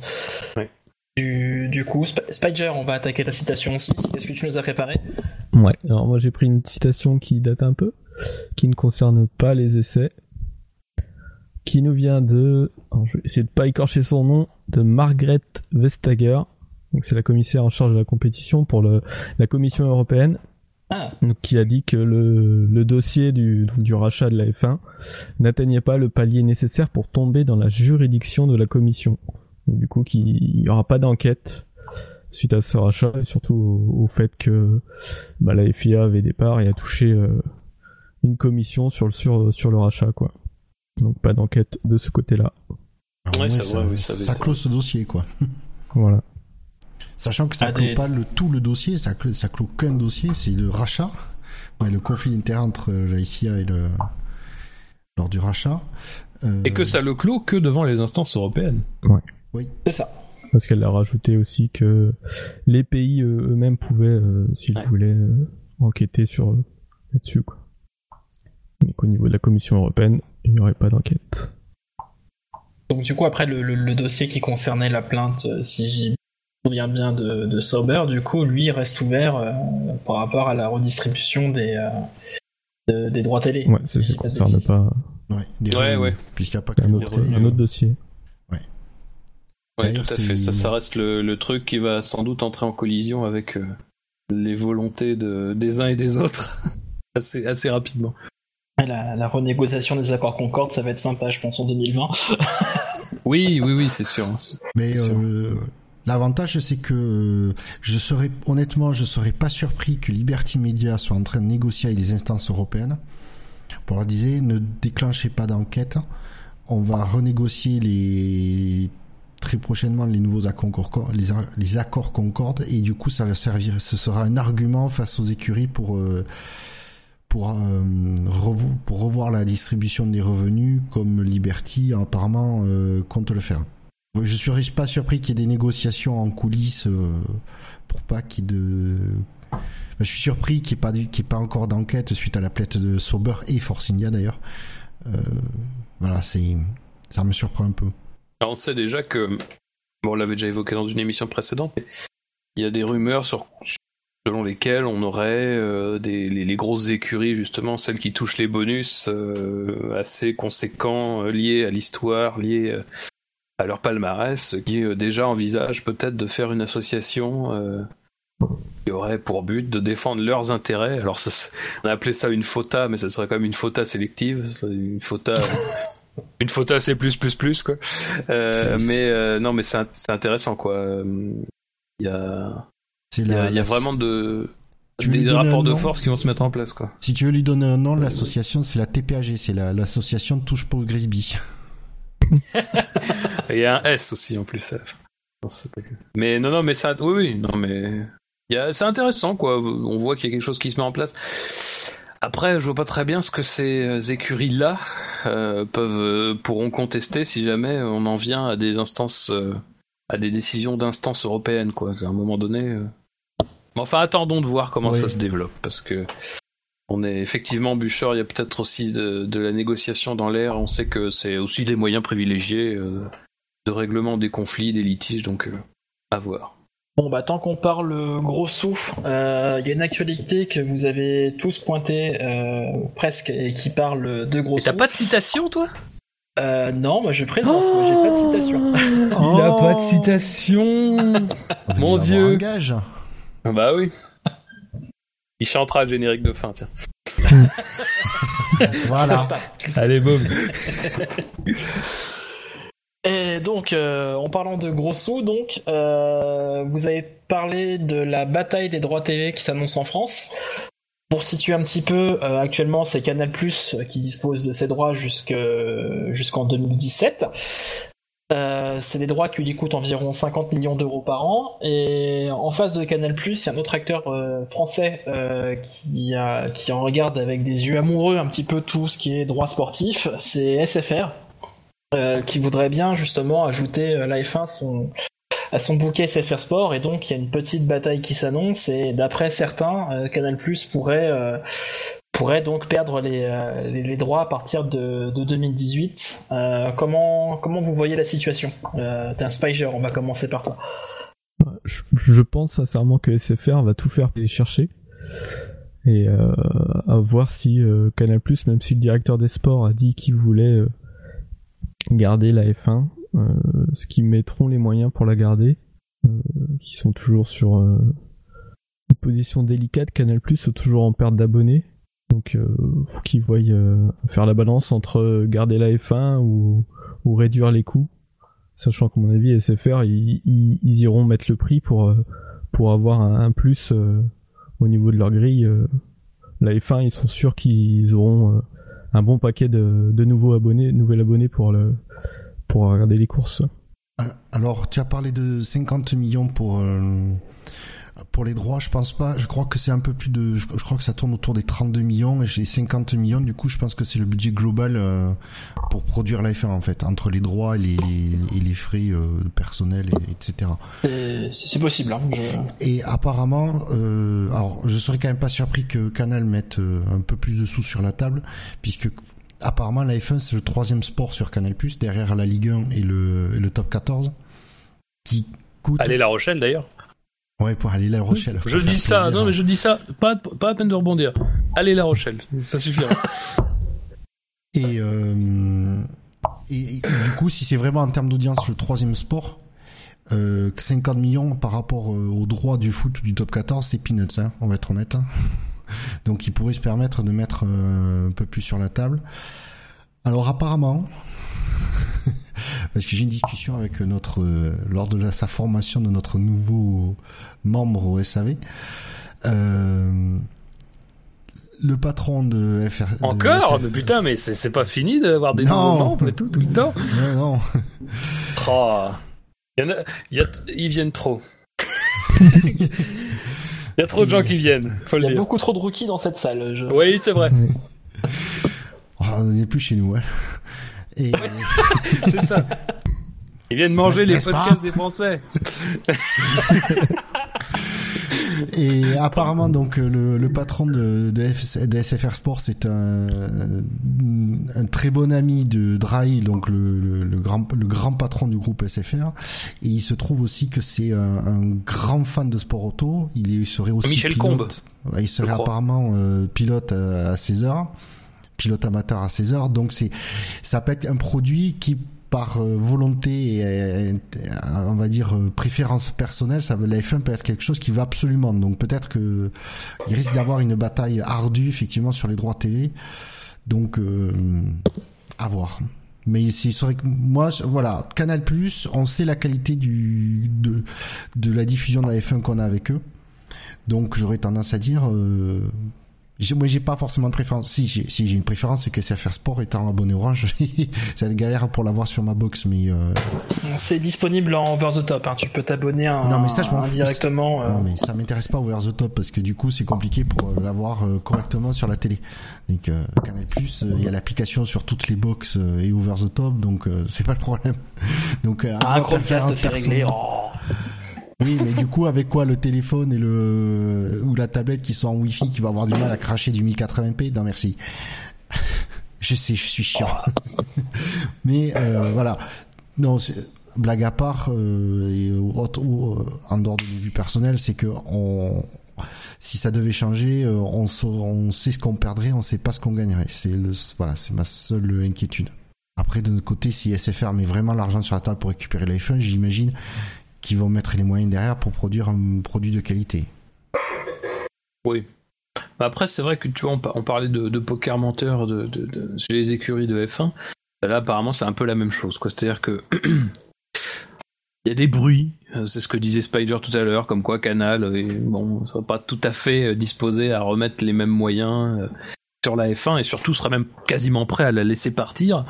Euh, étant entendu que euh, leur communication, elle, euh, serait contraire à ça pour essayer de faire cracher le plus SFR au moment de l'appel d'offres pour justement bah, essayer de- d'un peu affaiblir SFR sur le plan des investissements, des droits télé, et après s'assurer un peu plus de tranquillité sur d'autres dossiers, et notamment bah, le dossier de la Ligue des Champions, puisque voilà, on sait que Canal Plus au niveau du sport, ça, ça, ça quand même assez famélique de, depuis quelque temps.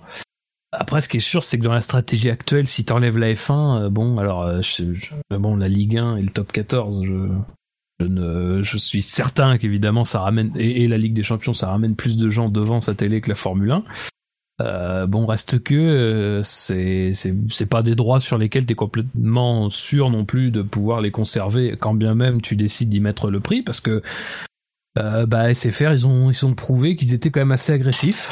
Euh, après ça peut être aussi de l'autre côté avec SFR qui peut se dire bah on va laisser la F1 de côté, on va mettre un montant raisonnable mais pas non plus extravagant et puis se concentrer euh, plus loin sur pourquoi pas de la Ligue des Champions, pourquoi pas de la Ligue 1 aussi.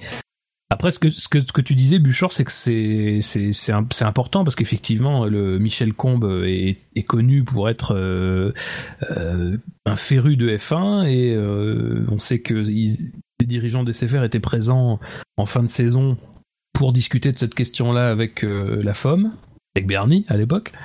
On sait, alors on sait aussi que l'état-major de Canal était aussi présent, mais cette fois à Barcelone. Alors est-ce que ça fait partie de la stratégie de se montrer pour faire croire qu'on est intéressé ou est-ce que c'est une réelle volonté? En tout cas, dans les mots, on a l'impression qu'ils veulent le conserver et que c'est effectivement un pilier. Euh, voilà, bah je sais pas. Mais encore une fois, je, redis ce que j'ai dit la dernière fois quand euh, euh, quand on en avait parlé, c'est que qui que ce soit, pourvu que ça se règle pas trop tard. Voilà. Euh, parce que, encore une fois, je rappelle que la dernière fois, on avait attendu jusqu'en février pour une saison qui débutait en mars. C'était un petit peu, euh, un petit peu agaçant.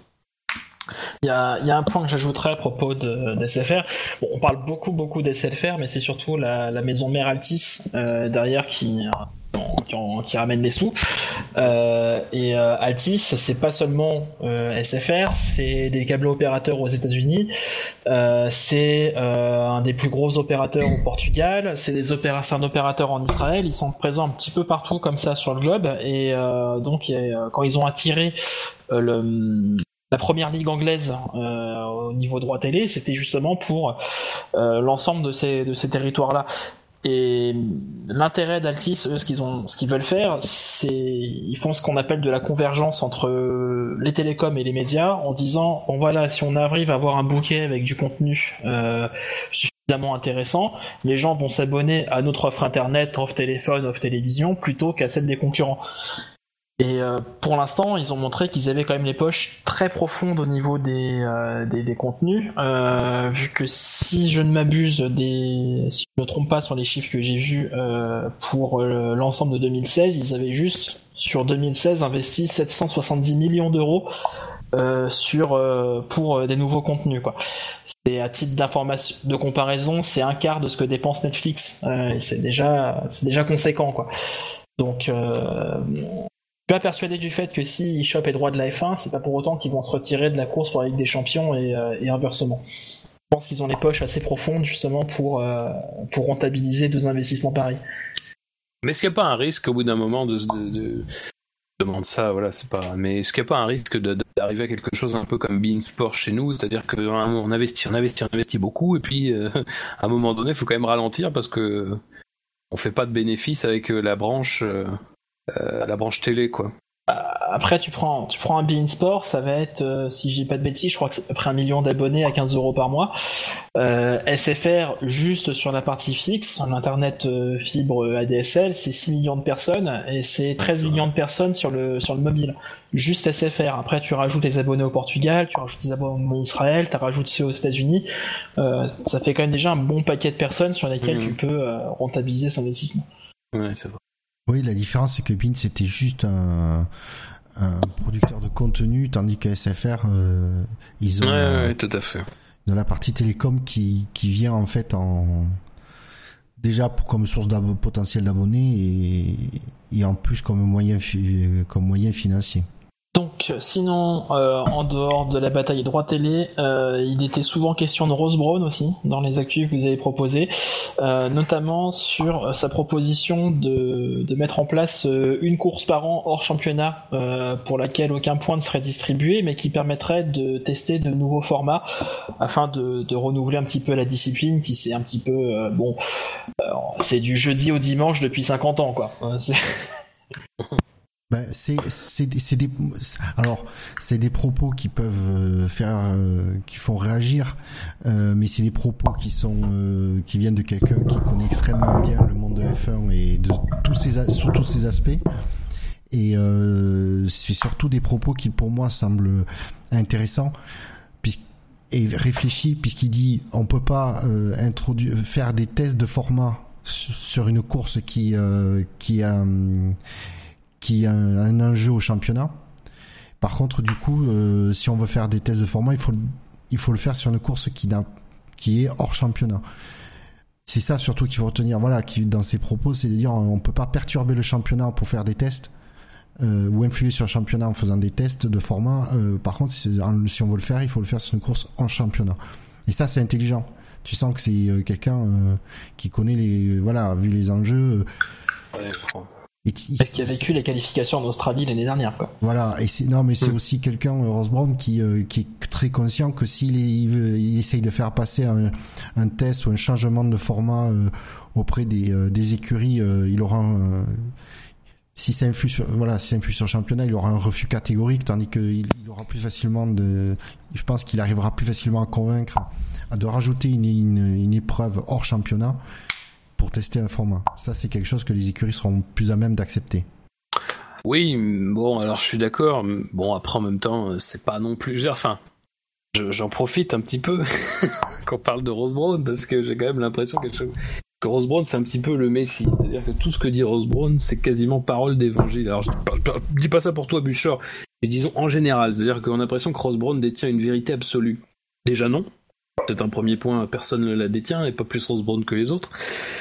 La deuxième, c'est qu'effectivement, euh, même si je suis d'accord, vaut mieux se prémunir, parce que des fois, on a quand même eu des, choses un peu étonnantes, mais il semble quand même évident que même euh, le plus disons le, le plus euh, comment le plus optimiste des, décideurs, euh, je l'espère, avait, avait d'abord dans l'idée de tester quelque chose avant de l'implanter. Mais c'est vrai qu'après ce qui s'est passé au début de l'année dernière, on va être prudent sur ce plan-là. Après, c'est toujours pareil. Est-ce qu'une course, parce que ça, on part sur une course. Bah, l'idée, c'est quand même pas non plus de faire cinq courses en parallèle pour multiplier les coûts. On part sur une course.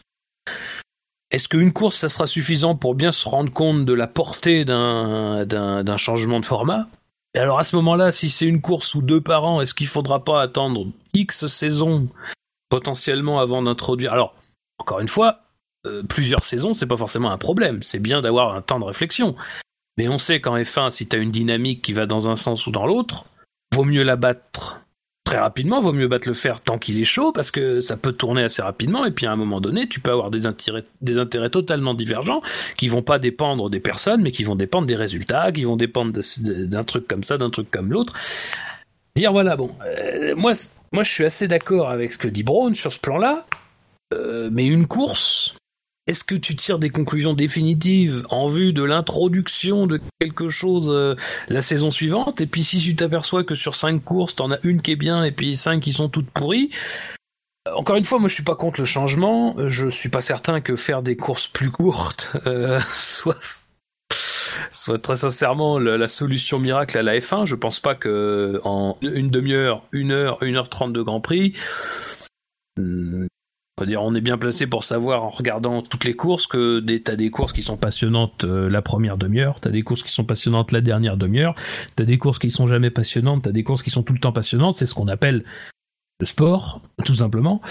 Euh, bon, euh, moi, c'est très bien. L'idée est très bonne. Attention quand même à ne pas croire que c'est quelque chose qui te permettra de déceler tout de suite un format gagnant d'un format perdant, quoi.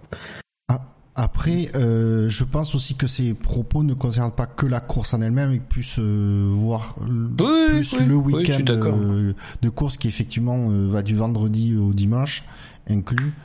Euh, et j'ai pas l'impression qu'il ne que ce soit un objectif absolu. À, ouais. Moi, dans les, de ce que j'ai lu, c'est il n'y a pas apparemment une volonté absolue de vouloir changer le, format des week-ends. C'est plus dans l'idée de dire si on veut le, modifier, il faudra le tester hors championnat. C'est plus moi, c'est ce que j'en ai retenu en tout cas. Après, ça peut servir. On parle du DRS par exemple, mais ça peut servir typiquement une course. Euh, une course pour euh, une course à blanc, ça peut typiquement servir à vérifier que euh, on, peut retoucher le, enfin on peut vérifier que sans le DRS comment ça fonctionne, quelle est la mécanique qui se met en place euh, du côté des pilotes, par exemple, qui sont habitués depuis euh, depuis 2011 à l'avoir. Euh, effectivement, ça peut être aussi retoucher un peu plus les formats d'essais libres. Pourquoi pas tester un format de qualification différent Voilà, mais c'est vrai qu'en général, quand on parle format de, de course, enfin format de week-end, c'est souvent la course qu'on veut toucher, quoi. On peut, on te dit toujours réduisons les essais libres. Bon, euh, oui, pourquoi pas. Enfin bon, déjà qu'il y a quand même pas beaucoup d'essais globalement. C'est bon, bref.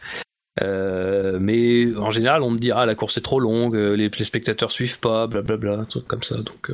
Oui, mais après je suis pas. Mais c'est vrai ce que tu dis. Je, suis comme toi, je suis pas convaincu que le pour moi, les, les comme tu dis, les, les, les essais libres, euh, avec, le manque d'essais de, de, nos jours, c'est difficile de les supprimer, de les caser, du coup, de les caser ailleurs, euh, etc. Et pour moi, la, la course en elle-même, euh, la durée va très bien. Parce que faire trop court, c'est plus la F1, il n'y a plus de, de stratégies qui peuvent se mettre en place, il y a plein de choses qui, qui du coup, ne peuvent plus influer sur le résultat. Euh, et, plus de deux heures non plus, c'est pas intéressant, c'est pas, pas de l'endurance. Justement, ce qui est bien avec la F1, c'est que c'est l'une, en tout cas, en monoplace, c'est la seule épreuve qui, se, qui se situe entre le sprint et l'endurance. Et c'est du coup un peu un mix des deux. Donc euh, pour ça, la F1 elle est à part et euh, je trouve du coup pour moi le, le, format de la course en elle-même me plaît bien. Après, s'ils veulent tester effectivement d'autres choses, c'est l'opportunité là où j'ai envie de, ce que je vais rajouter, c'est que quand, quand on voit, en tout cas jusque-là, quand on voit tous les, propos de, de Rouse Brown, on sent qu'il y a une vraie réflexion derrière. Et j'ai envie de dire, si à un moment donné, il est amené à proposer euh, une course hors championnat pour tester un nouveau format de week-end, de course, etc., il y aura une réflexion avant. Si je, c'est je dis comme tu dis, il a pas la, c'est pas la, il a pas la, vérité absolue en, ce qui concerne le F1, Ross Brown, mais il a l'expérience ça pour que ah, et d'ailleurs on, le sent dans ses propos qu'on a envie qu'il y ait une vraie réflexion avant, avant de proposer quelque chose et que ce soit. ah oui non non mais encore une fois je remets pas en cause. Je remets pas en cause Rose Brown dans l'absolu parce que je suis d'accord avec toi et je pense que c'est bien que ce soit lui euh, qui est quelqu'un qui a toujours été respecté euh, et qui a toujours été impliqué dans le sport d'une façon ou d'une autre. Il a connu quasiment tous les rôles, tous les rouages, et puis toutes les situations. C'est quand même quelqu'un qui a connu une équipe multititrée, et puis une équipe qui s'est bananée en beauté avec Honda. Donc euh, voilà, il a, il a un vécu qui est quasiment inestimable pour quelqu'un qui veut s'impliquer dans les instances. Euh, euh, d'ailleurs, c'est intéressant de voir que Pat Simon, c'est peut-être aussi dans, ce, dans, dans cette perspective-là, même si, bon, lui, on ne sait pas encore s'il va s'y impliquer euh, directement. Mais je suis pas surpris. Oui, ben c'est ça en plus parce que Braun veut monter un groupe d'ingénieurs. Moi, je pense que c'est taillé pour Pat Simon, qui en plus d'être taillé pour le rôle, a quand même fait des petits appels du pied en disant oh, mon expérience peut servir, bon, dans les, voilà, dans les instances. Bon, bref, mais moi, je pense que voilà, Rose Brown, c'est quelqu'un de très réfléchi qui va apporter globalement ce qui manque un peu, c'est-à-dire une vraie instance dirigeante qui est capable d'être force de proposition. Ce qui n'était pas sérieusement euh, Bernie et Custone, sans être euh, méchant. Encore une fois, c'est pas euh, Bernie a fait des choses bien, mais Bernie n'était pas tellement force de proposition, il était force de rejet. Bernie, c'est tout à fait différent. Mais le truc, c'est que voilà, il, il y a aussi un moment donné, euh, il faut que hum, il faut qu'on accepte aussi de penser que Rose Brown, euh, c'est quelqu'un qui va à un moment donné ne pas forcément apporter, il va apporter une réflexion, mais peut apporter une réflexion et euh, malheureusement te bananer. Et je veux dire, moi je, pense qu'il faut être mesuré dans le fait que on a une structure qui va être un peu plus efficace sans doute qui va se mettre en place. En tout cas, elle a l'air plus efficace sur le papier. Mais Ross est comme n'importe qui en Formule 1, il va se heurter à des murs, il va se heurter à la difficulté du compromis, et il va se heurter des fois tout simplement au fait d'avoir tort sur une question. Donc, moi, c'est, il a un peu l'état de grâce, quoi. C'est-à-dire qu'il vient d'arriver, c'est quelqu'un que tout le monde appelait de ses voeux, mais encore une fois, quand t'es aux manettes, c'est voilà, on va véritablement voir ce que c'est à un moment donné d'avoir une réflexion, de pouvoir la mettre en place, de pouvoir euh, y accéder euh, sur le plan de la course. Voilà, ça, ça, sera intéressant. Et encore une fois, je dis ça, euh, je dis ça en ayant énormément de respect pour Osborne et, et en croyant que cette personne-là peut être la bonne personne. Et bon, il y a quand même beaucoup d'obstacles, quoi. Je traduis pour les auditeurs. Euh attendons dans les faits s'il arrivera à, transformer ses intentions euh, en actes. pour l'instant, c'est surtout des, effets d'annonce. Il n'y a pas de, il a pas de précision à apporter, que ce soit quand il a déjà parlé du DRS ou là avec la course hors championnat. Il, voilà, c'est une idée qu'il avance sans, sans, sans en préciser euh, exactement ce qu'il, ce qu'il veut en faire, quoi. Et tu vois, c'est bien que tu parles du DRS parce que le DRS, tu vois, il était arrivé en disant, faut s'en enfin, en gros, il faut s'en débarrasser il, laissait entendre. Il est arrivé en disant ça me plaît pas, c'est des solutions artificielles. Voilà, c'est ça. Mais disons que quand, quand, tu, quand, tu, quand tu vois ça, que tu sais ce que les gens pensent du DRS et personne peut l'ignorer, y a quand même une petite tendance à, à, ce que ce soit amplifié, tu vois, ça soit euh, comment dire pris pour argent comptant tout de suite. Alors que lui-même le dit, lui-même le dit, il dit à un moment donné le DRS a été une réponse à un problème qu'on a eu et qu'on a mis en place voulant régler ce problème tout simplement. Encore une fois le DRS, c'est une époque où on se disait il n'y a pas assez de dépassement, donc on met un DRS et on a eu plus de dépassement. Ça, le DRS a réussi sa mission et sans doute peut-être plus que ce qui pouvait être attendu. Et ce que dit Braun quand euh, on lui permet de développer un petit peu plus que ses effets d'annonce, c'est qu'il dit oui, j'aime pas l'artificiel, mais à un moment donné, si le DRS est la solution que l'on a, dont on sait qu'elle fonctionne, mais que l'on a, que l'on a et qu'on ne peut pas faire mieux avec une autre solution euh, à moyen court terme, eh ben, on va être obligé de conserver le DRS jusqu'à ce qu'on trouve mieux. et, c'est intéressant de noter que tout ça, et, et, ne l'a jamais caché d'ailleurs, et c'est pour ça qu'il faut vraiment que les gens se mettent dans la tête que ça va prendre du temps un certain nombre de choses, mais c'est que Rosebrown a toujours dit c'est un plan qui doit se décider sur trois ans, c'est un plan qui doit se décider sur cinq ans. Ouais. minimum.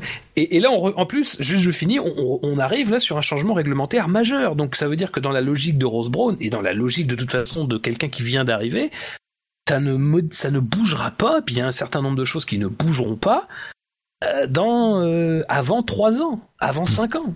Et voilà. Mais oui, bah, même euh, si je me souviens bien, Rosborn il disait oui, le DRS, en fait, il est une, une réponse à un problème avec la réglementation actuelle. Oui, la, réglementation, on va dire, de l'année dernière, qui avait cours jusqu'à l'année dernière, et la nouvelle réglementation, parce que c'est voilà, parce que euh, elle parce que la réglementation est ainsi faite. Et il disait en plus, comme tu dis, la nouvelle réglementation vient d'entrer en vigueur, donc euh, on va pas changer les choses pour l'année prochaine. Il est, c'est là où, c'est là où quand il faut écouter, il faut voir entendre tout le propos de Ross Brown dans sa dans sa globalité, parce que c'est là où il précise bien après, les médias, ils aiment bien euh, juste tirer euh, la, phrase euh, sans le reste pour faire l'effet d'annonce, mais c'est pas Rosbrand qui le fait, le fait d'annonce. On lui demande son avis, il dit oui, je suis pas contre, je n'aime pas les solutions artificielles, je préfère des, des solutions, on va dire, dans le règle, amenées par la réglementation. Mais du coup, il dit, c'est, il le dit, comme tu dis, c'est des trucs, c'est, il lui, il voit pas, Rosbrand, il voit pas du tout dans une réponse à un problème immédiat. Il voit il, voit des solutions beaucoup plus, euh, on va dire, nobles, mais qui du coup ne peuvent être amenées qu'en minimum moyen terme. Et, et si tu veux, c'est ça, c'est qui est intéressant, c'est quand on lit les articles, quand on lit pas les, articles de de Next Gen qui, font trois lignes et qu'on lit les articles de Motorsport, c'est-à-dire que c'est quand même beaucoup plus complet. On a tout le propos de Rosbrand et on voit l'intelligence de son de sa réflexion. Ben, même, je, vais dire, euh, euh, ce qui est intéressant avec Rosbrand, c'est que en général, ces entretiens et desquels sont tirés les articles ensuite, ce sont vraiment de très longs entretiens. Alors tu parlais de, des trucs qu'on pouvait avoir sur motorsport.com, mais il y a aussi des choses intéressantes, notamment du côté d'ESPN. Euh, alors malheureusement c'est en anglais, donc euh, je suis désolé, je vous oriente vers quelque chose, c'est pas forcément une langue que tout le monde parle, mais euh, il y a des vidéos qui permettent là aussi de voir que effectivement comme tu le dis c'est une réflexion qui est plus globale que les effets d'annonce que et puis bah, que les titres malheureusement puisqu'il faut bien titrer euh, sur quelque chose euh, que qu'on fait nous euh, qu'on fait globalement dans dans la dans dans la, presse spécialisée. Et même il y a eu une vidéo d'ailleurs très récemment sur le site internet de la F1 donc voilà je vous invite à chercher peut-être plus globalement les grands les grandes, les grandes reprises des propos de Brown parce que, voilà, en général, effectivement, c'est un propos très structuré, très modéré, de, un propos intelligent, mais un propos en même temps réaliste. Donc, euh, c'est. Euh, moi, c'est plus. À peut-être tout à l'heure, je me suis mal exprimé, mais c'est plutôt voilà, sur les attentes, quoi qu'on a vis-à-vis de Rosebrown. On a l'impression que Rosebrown va arriver, euh, chevalier blanc, euh, allez, vous m'enlevez le DRS, euh, vous me faites des voitures qui peuvent se dépasser, vous me faites, vous remettez les arrêts, les, les, arrêts ravitaillement. Voilà. oui, après, c'est ça qu'il faut absolument essayer de, parce que c'est encore une fois, on dit ça nous en sachant très bien ce qu'a dit Brown, mais malheureusement il y a parfois des choses qui sont retenues de ce qu'il dit et pas le reste. Euh, qui euh, sont de, nature à ne pas susciter d'attente et parce que de toute façon il faut pas non plus en avoir trop hein, on connaît la F1 mais euh, mais voilà c'est vraiment ça, il y aura sans doute des changements profonds. Ça, c'est pas, c'est quasiment certain avec l'arrivée de Braun et l'arrivée globalement de Liberty Media, ce qui reste quand même la chose principale. Mais voilà, comme tout, pour que ce soit des changements profonds, efficaces, comme tu disais Bouchard, ça ne se fera pas en, deux jours, quoi. Mais effectivement, comme tu dis, il aura peut-être, il aura certainement même du mal à, à, passer des intentions et de la volonté aux actes, vu, vu qu'il n'est pas seul. ouais, ouais. À, décider. Donc, mais après, c'est ça, ce qui est bien, c'est que ah, pour ces négociations-là, ben, euh, quand il y a un Rose qui te parle de réglementation technique côté euh, FOM, euh, en face, ils peuvent pas trop rigoler, quoi.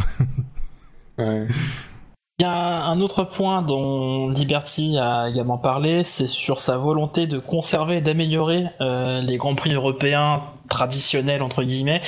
on a entendu le PDG de Liberty être très critique envers des circuits comme Baku, surprise. Hein.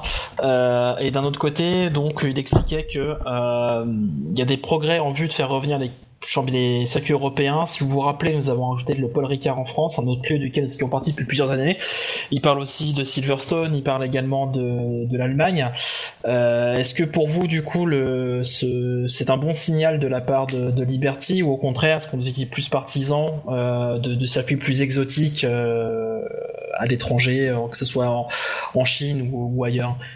Ben, en tant que tant que Français européen et pour nous, pour nous, il y a des circuits historiques, c'est ou des grands prix, on va dire pas forcément des circuits, mais des grands prix historiques, c'est euh, oui qu'il faut absolument préserver. Je pense que Liberty euh, en est conscient aussi, surtout parce que le cœur de l'audience de la F1 est en Europe. Euh, et donc il y a quelques circuits, il y a quelques grands prix historiques pour moi qui sont primordiaux. Euh, je suis ultra content qu'il y ait de nouveau un Grand Prix de France qui revienne en 2018. Euh, après, euh, j'apprécie aussi énormément les grands prix exotiques comme comme peuvent l'être Singapour, comme peuvent l'être Bahreïn.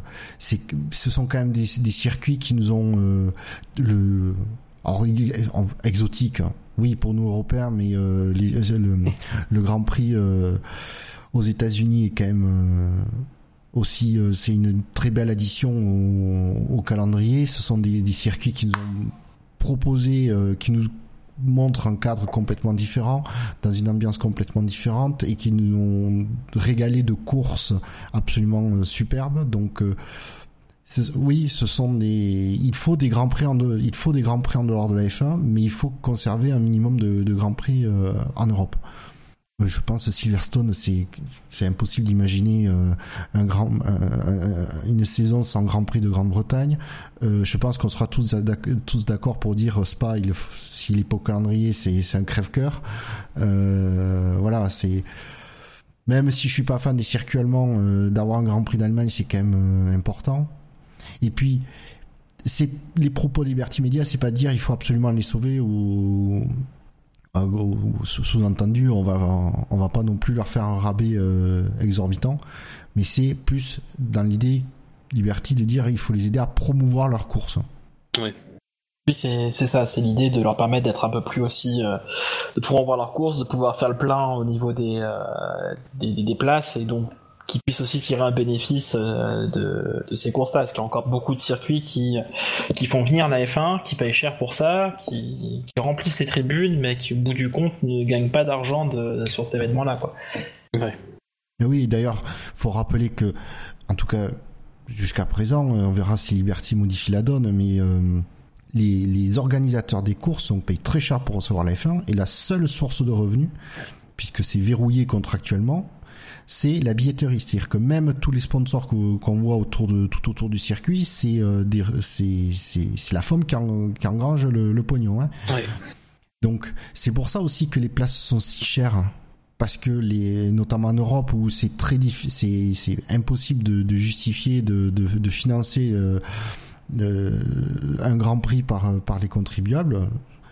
Euh, donc du coup, les, pour être à l'équilibre, les, les organisateurs n'ont pas d'autre choix que de vendre les places si cher.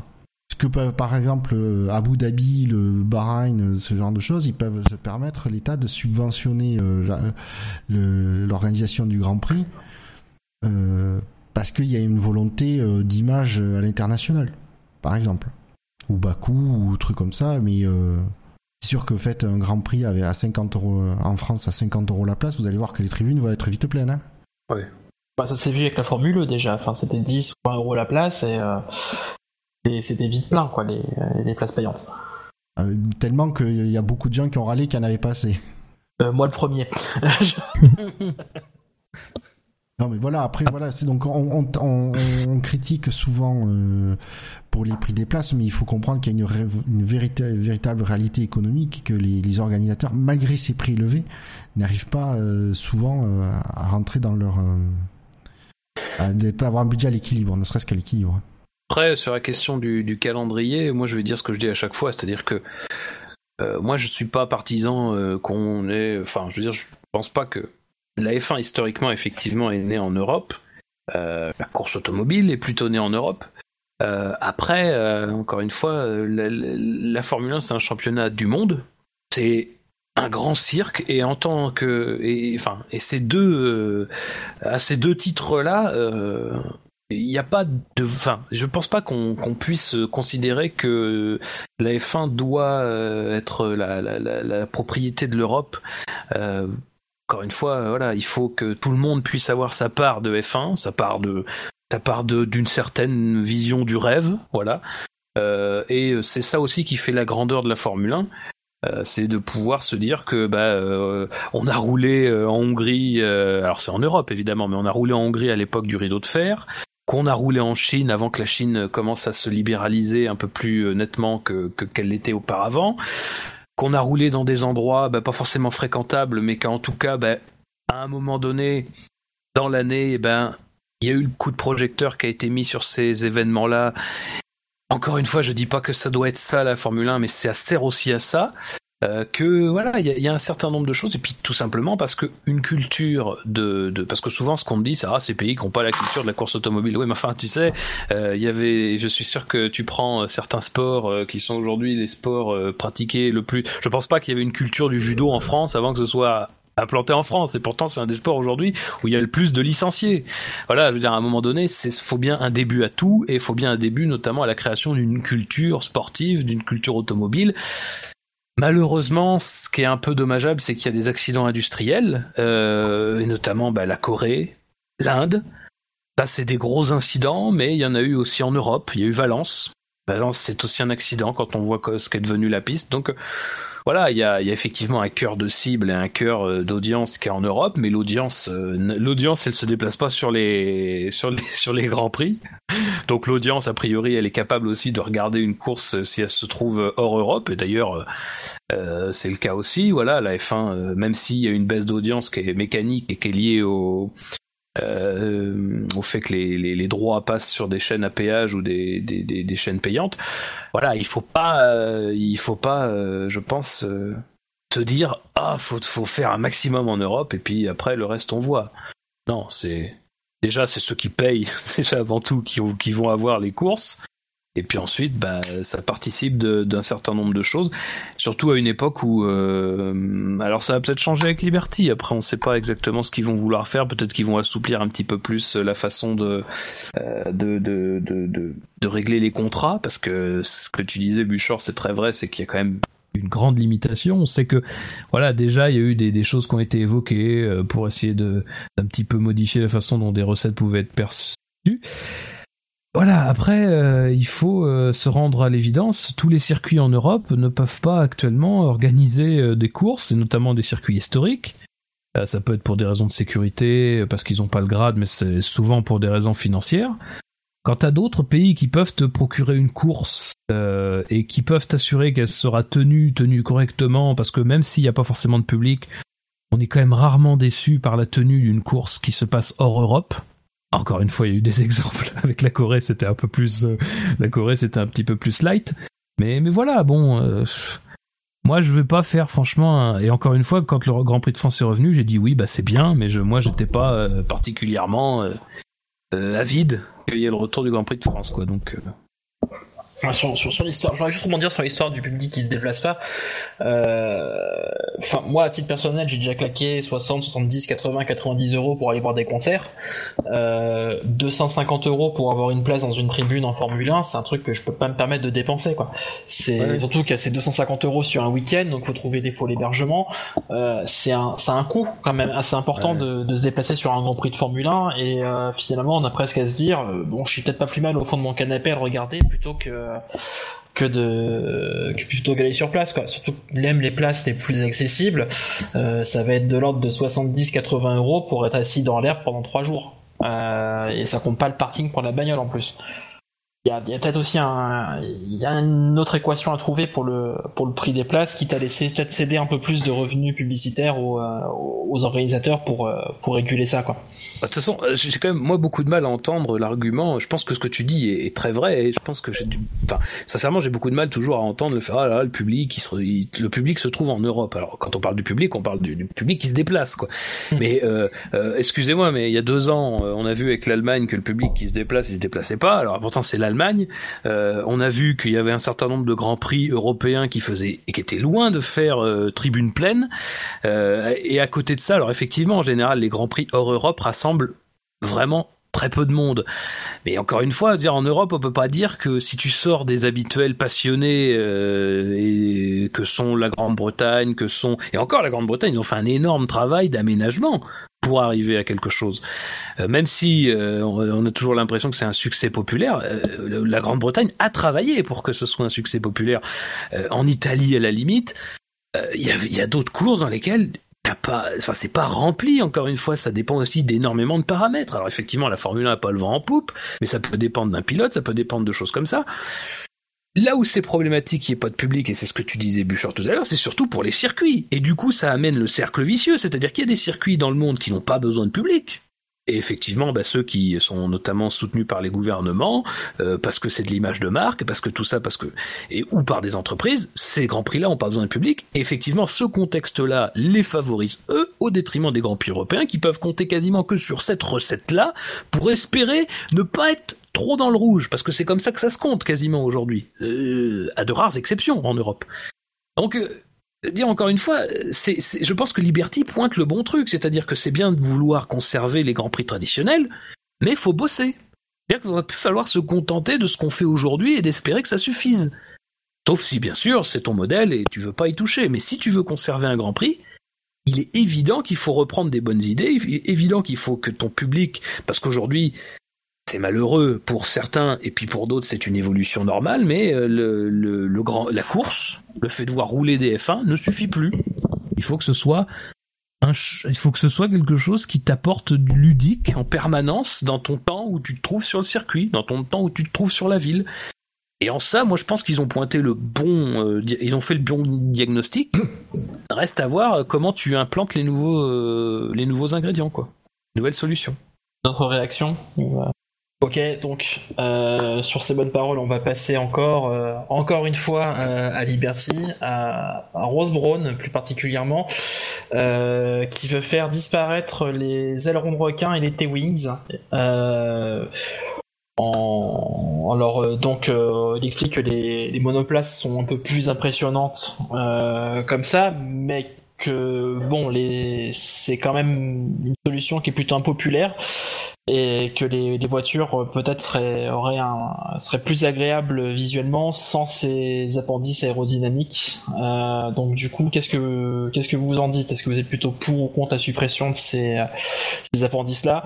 On va essayer de pas trop en faire non plus pour éviter de déborder sur Miss Monoplace, mais euh, du coup, votre avis là-dessus On va peut-être commencer par Spider qu'on n'a pas beaucoup entendu.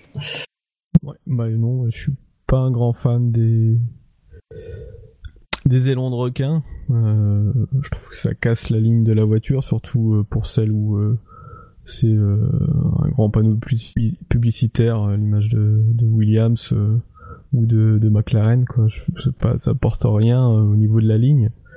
Et euh, encore moins le, les enfin, les T-Wing encore sont intégrés euh, à la manière de, de Ferrari où il disparaît un peu avec le blanc du, de l'aileron arrière et puis le blanc de, de, de, de l'aileron de requin. Mais celui de Mercedes, euh, non, c'est pas possible ça. c'est pas possible. peuvent pas garder ça. Moi, alors, je- alors, personnellement, je trouve les T-Wing euh, affreux esthétiquement. Euh, j'ai pour les ailerons de requin, il y en a qui sont euh, un peu travaillés sur la fin, donc ça, ça apporte, j'ai presque envie de dire, ça apporte un petit peu, un petit plus, mais euh, petit plus qui est pas euh, esthétiquement, mais qui est pas, euh, qui est pas nécessaire non plus.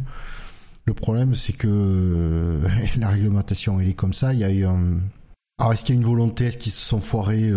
J'en sais rien, mais voilà, ils, avaient fait une réglementation qui, qui faisait en sorte que c'était impossible de mettre un aileron de requin ou un T-wing. Quand ils ont pondu le règlement de 2017, ils ont oublié cette partie-là. Donc euh, ça risque d'être dur de faire marche arrière. Après, je comprends euh, la volonté de, de le supprimer pour que euh, ça reste, que ça, voilà, que ça, on va dire gâcher entre guillemets la, la ligne d'une F1. Moi, Après, j'adore. J'adore. Moi, j'adore, sans déconner. Moi, je trouve que ça, tu vois, les ailerons de requin, alors les ailerons de requin, on les a déjà vus. Mais les T-Wing, ça pour moi, ça c'est la formule. hein, parce que ça, c'est typiquement la solution euh, des mecs qui ont bien bossé, qui ont vu, qui tiens, c'est marrant, il y, a, un- petit espace là de, de 5 cm qui, qui permet de mettre quelque chose et ils mettent quelque chose.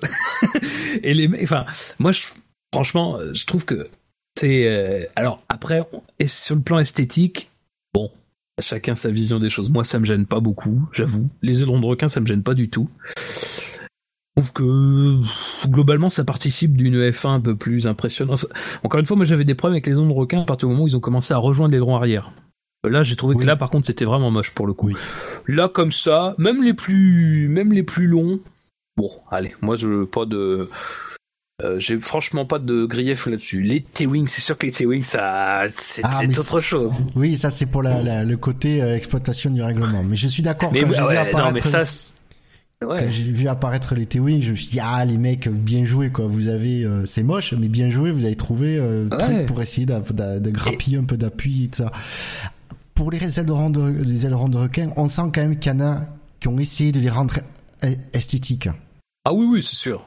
On le voit qu'il n'y a pas qu'une considération euh, euh, performance parce que je pense qu'à un moment donné de le faire terminer de façon droite ou un peu euh, un peu travailler esthétiquement je pense qu'au niveau ça modifie rien ou tellement c'est tellement infime au niveau de la performance que autant rendre un peu la voiture sympa et qu'elle passe bien à la télé quand même à un moment donné. Voilà c'est mais après, je suis comme toi. C'est, il y a ce côté réglementaire qui. Ouais, mais c'est Par- ça. Mais alors, la F1, ça a toujours été un mélange entre euh, l'esthétique d'une voiture de course. Euh, alors après, on peut se dire euh, en moyenne, elles sont belles ou pas. Celles-ci, on en reparlera, je pense, dimanche soir. Mais globalement, elles ont plutôt convaincu. J'ai l'impression. Euh, et c'est un mélange entre ça et, eh ben, des solutions totalement euh, qui cassent totalement la ligne, mais qui en même temps sont euh, sont la, voilà, c'est ça, c'est l'apanage de la F1. C'est-à-dire c'est qu'à un moment donné, oui, effectivement, c'est moche. oui, c'est, oui, ça casse quelque chose et ça, c'est quelque chose qui ne va pas dans le design global. Mais putain, c'est quand même dingue de se dire que les mecs, ils ont fait ça.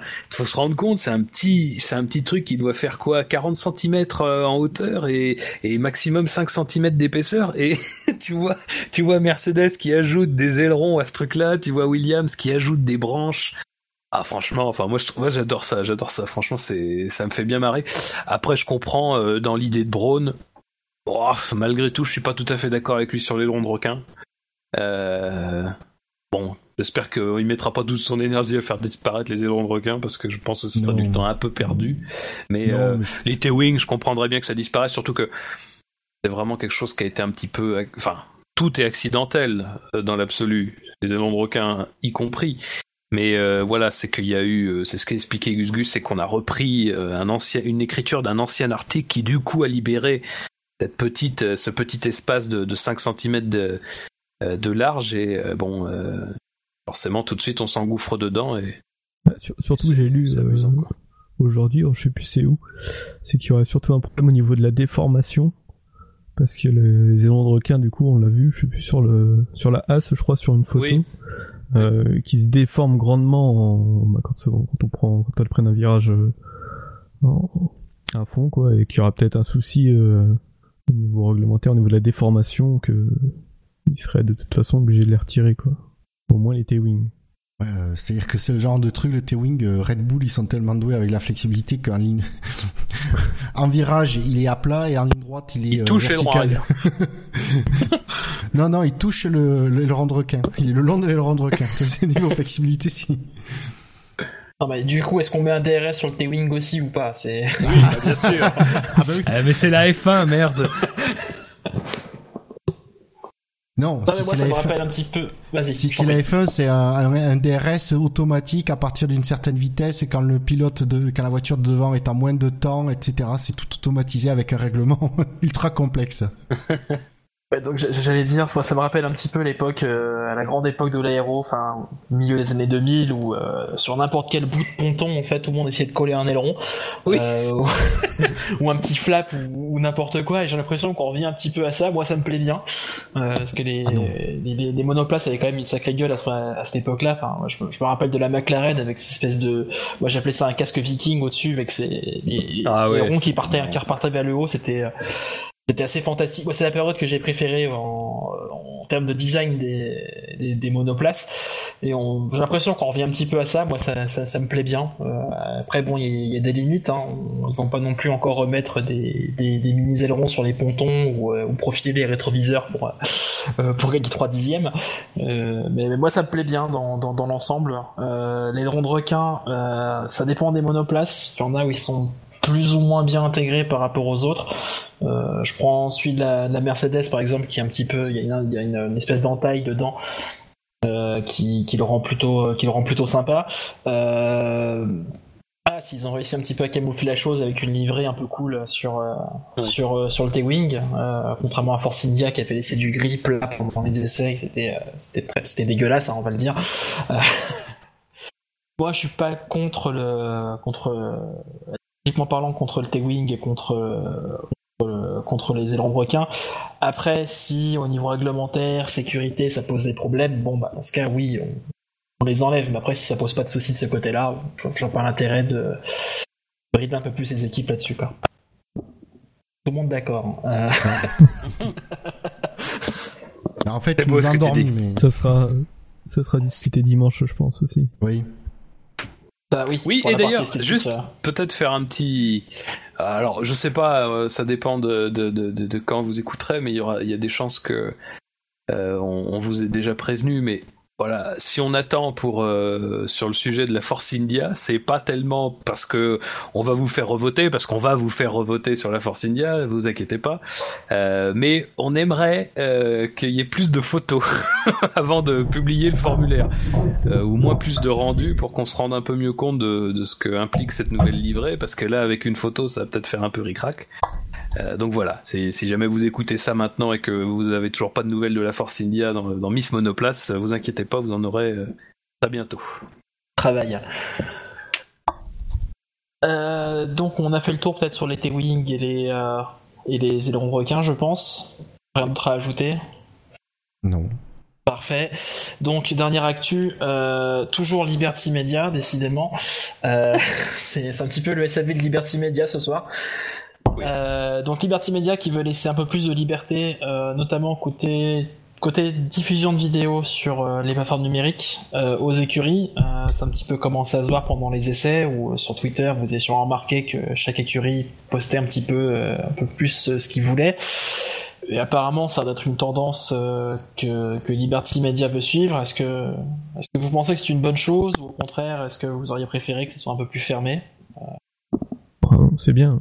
Bah, c'est une Au bonne début, chose. C'est ça- dis. Allez-y. Au début, ça m'a pas choqué même. Je suis souvent sur Twitter, donc j'ai suivi euh, que je voyais les petites vidéos et tout ça, et ça m'a pas choqué. C'est après en réfléchissant, mais c'est vrai que c'est- on voyait pas ça avant, quoi. Donc c'est non, c'est bien. Ça permet de, de suivre, de, enfin même pour les écuries de communiquer euh, directement sur leur voiture et tout ça. C'est c'est pas plus mal. Bah, c'était attendu, surtout. Et, euh, et pour moi, c'est une bonne chose parce que déjà, ça prouve euh, d'une certaine façon, le, ouais, concrètement surtout, que Liberty Media a une vraie volonté, la, volonté de Liberty Media de, de, de, bah, de mettre enfin la F1 sur les sur les nouveaux les nouveaux moyens de diffusion que sont les notamment euh, et entre autres les réseaux sociaux. Et on et on voit qu'il y a une équipe qu'il y a une équipe puisque euh, il y a des apparemment on, a, les a, on les connaît pas moi, moi je les connais pas mais on sait qu'il y a des contraintes euh, sur la durée des vidéos ce genre de choses euh, pour pas que du coup ça vienne concurrencer les, les, chaînes de télé qui, qui payent très cher les droits. Donc c'est ben, c'est une bonne pour moi c'est une bonne chose c'est une première euh, c'est une première euh, porte euh, ouverte et ils ont pu le faire sur le les les alors ils ont pu le faire sur les lors des essais hivernaux parce que c'est très peu diffusé ou en tout cas j'ai pas connaissance de télé qui ont diffusé les, les, les essais hivernaux. Donc ça rentrait pas en conflit avec, avec les, les, télés, mais à voir ce que ce qu'ils vont pouvoir ce qu'ils vont pouvoir faire sur la saison et je suis pas sûr qu'ils pourront faire grand chose. Ouais. Et d'ailleurs je, je vais de nouveau citer notre mystérieux nouveau euh, membre du SAV qui apparemment a travaillé dans le monde de, de l'audiovisuel et il m'a et juste il m'a dit euh, que pour les équipes de journalistes, hein, eux, ça leur, euh, ça leur fait, euh, ils trouvent, ils vont, si tu leur demandes leur avis, ils vont te dire que c'est une bonne chose parce que ça fait de la pub pour leurs produits. Et par contre, il m'a dit, euh, connaissant euh, les, les, les, les, modes de réaction des dirigeants de, de, de chaînes de télé, c'est eux, voilà, ils payent l'exclusivité, ils veulent l'exclusivité. Ouais. Donc ça, ça se discute pas. Ils cherchent pas à voir si ça va leur apporter plus de, leur faire de la pub, leur apporter plus de d'abonnés, ce genre de choses. Ils vont voir un truc, ça marche sur leur plate-bande. Euh, je cherche pas à comprendre, euh, niette. Oui, c'est ça. C'est que de toute façon, le modèle de la F1 tel qu'il a été pensé par Ecclestone, il se basait sur le fait que la télé devait avoir euh, toutes les images, quoi. Enfin, devait avoir l'intégralité des droits et justement, on limitait sur les réseaux sociaux parce que bah, le peu que tu montres, malgré tout, eh ben, c'était considéré comme une atteinte à, ces engagements euh, et comme euh, voilà potentiellement euh, quelque chose qui fait que à un moment donné, tu peux plus vendre la F1 aussi cher que tu le fais parce que bah, on va te dire ah ouais mais enfin vous êtes gentil de nous vendre ça à un tel prix alors qu'on envoie des images partout sur internet.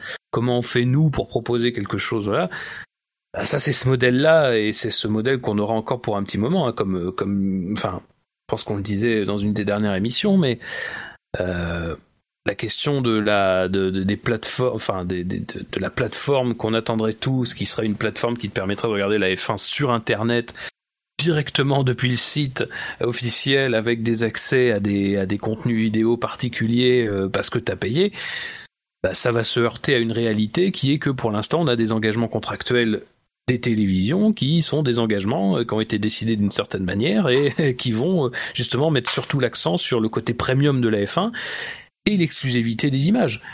Et, euh, et c'est vrai qu'après, mais malgré tout, comme voilà, euh, le fait d'avoir juste un tout petit peu permis que les équipes prennent des vidéos dans la pit lane ou même sur la piste, puisqu'on a vu que c'était possible, et eh ben ça, paraît rien quand tu compares à d'autres euh, sports euh, mécaniques et notamment aux États-Unis qui sont euh, dans, dans, le domaine des, des maîtres en la matière sur le plan de, de la diffusion sur Internet par des canaux officiels en plus. Attention, des canaux vraiment liés à la liés au, champion, au championnat en question. Et ben ça paraît ça paraît rien, mais c'est voilà justement ça qui fait que on passe dans une nouvelle ère c'est rien, c'est une minute d'image. une minute, une minute trente. Mais ça, ça veut tout dire de ce à quoi on va forcément, ce vers quoi on va aller. Et tout se tient, tout ce qu'on a dit avant sur ce qui concerne les circuits, la façon dont on va. Là, ça, ça marque le fait que il va y avoir un changement d'économie forcément parce que ah, va arriver un point où tu vas plus pouvoir vendre peut-être aussi cher, aussi chèrement les images de la F1 tout en proposant des contenus qui soient des contenus bah, qui, permettront à tout à chacun de, d'outrepasser les, abonnements télé pour pouvoir accéder à de la Formule 1 sur Internet. Et donc c'est pas grand chose, mais ça, je pense que ça dit tout de ce qu'on va avoir dans les prochaines années et qui euh, euh, arrivera, euh, voilà, qui mettra fin définitivement à ce modèle-là, qui a été un modèle quoi qu'on en dise, extrêmement efficace sur le plan de la rentabilité. Parce que c'était avant tout ça que devait faire Ecclestone quand il était aux manettes, c'était gagner le plus d'argent possible. Ce qu'il a réussi sans problème. Tout le monde en a profité, même les écuries. Pas au même niveau, c'est un problème aussi. Mais voilà, globalement, tout ça, ça prouve qu'on passe dans une nouvelle ère et que, bah, pour ceux qui le, qui le souhaitaient, bah, ça va sans doute se produire. Mais là encore, à terme. On, va enchaîner avec le, le lu pas lu, donc les actualités qu'on va traiter un peu plus, un peu plus rapidement.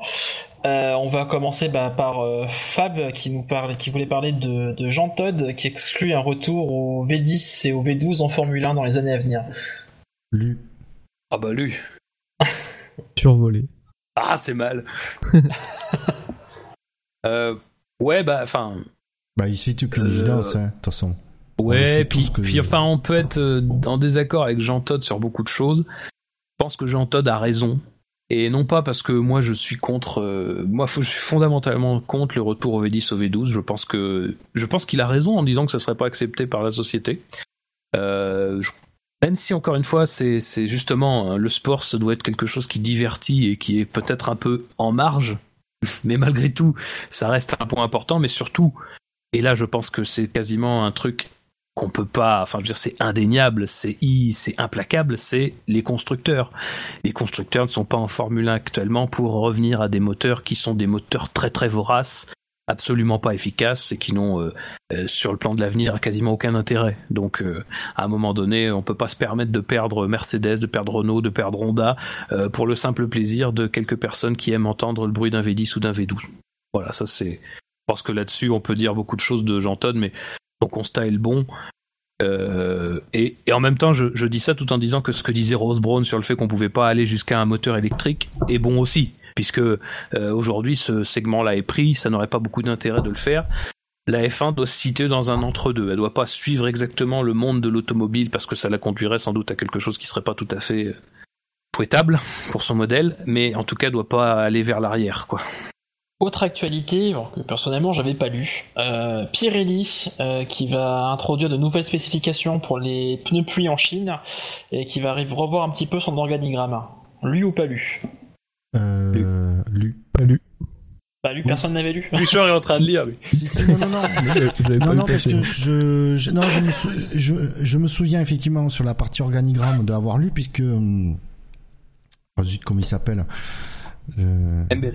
Embry euh, devient euh, patron Pirelli Amérique du Sud, si je dis pas de bêtises. Unai Embry. Unai Embry, oui, c'est qui est parti du PSG après sa défaite à Barcelone. Euh, il s'est reconverti dans les pneus. Donc oui, Embry, lui, il prend de nouvelles responsabilités côté commercial de, de Pirelli.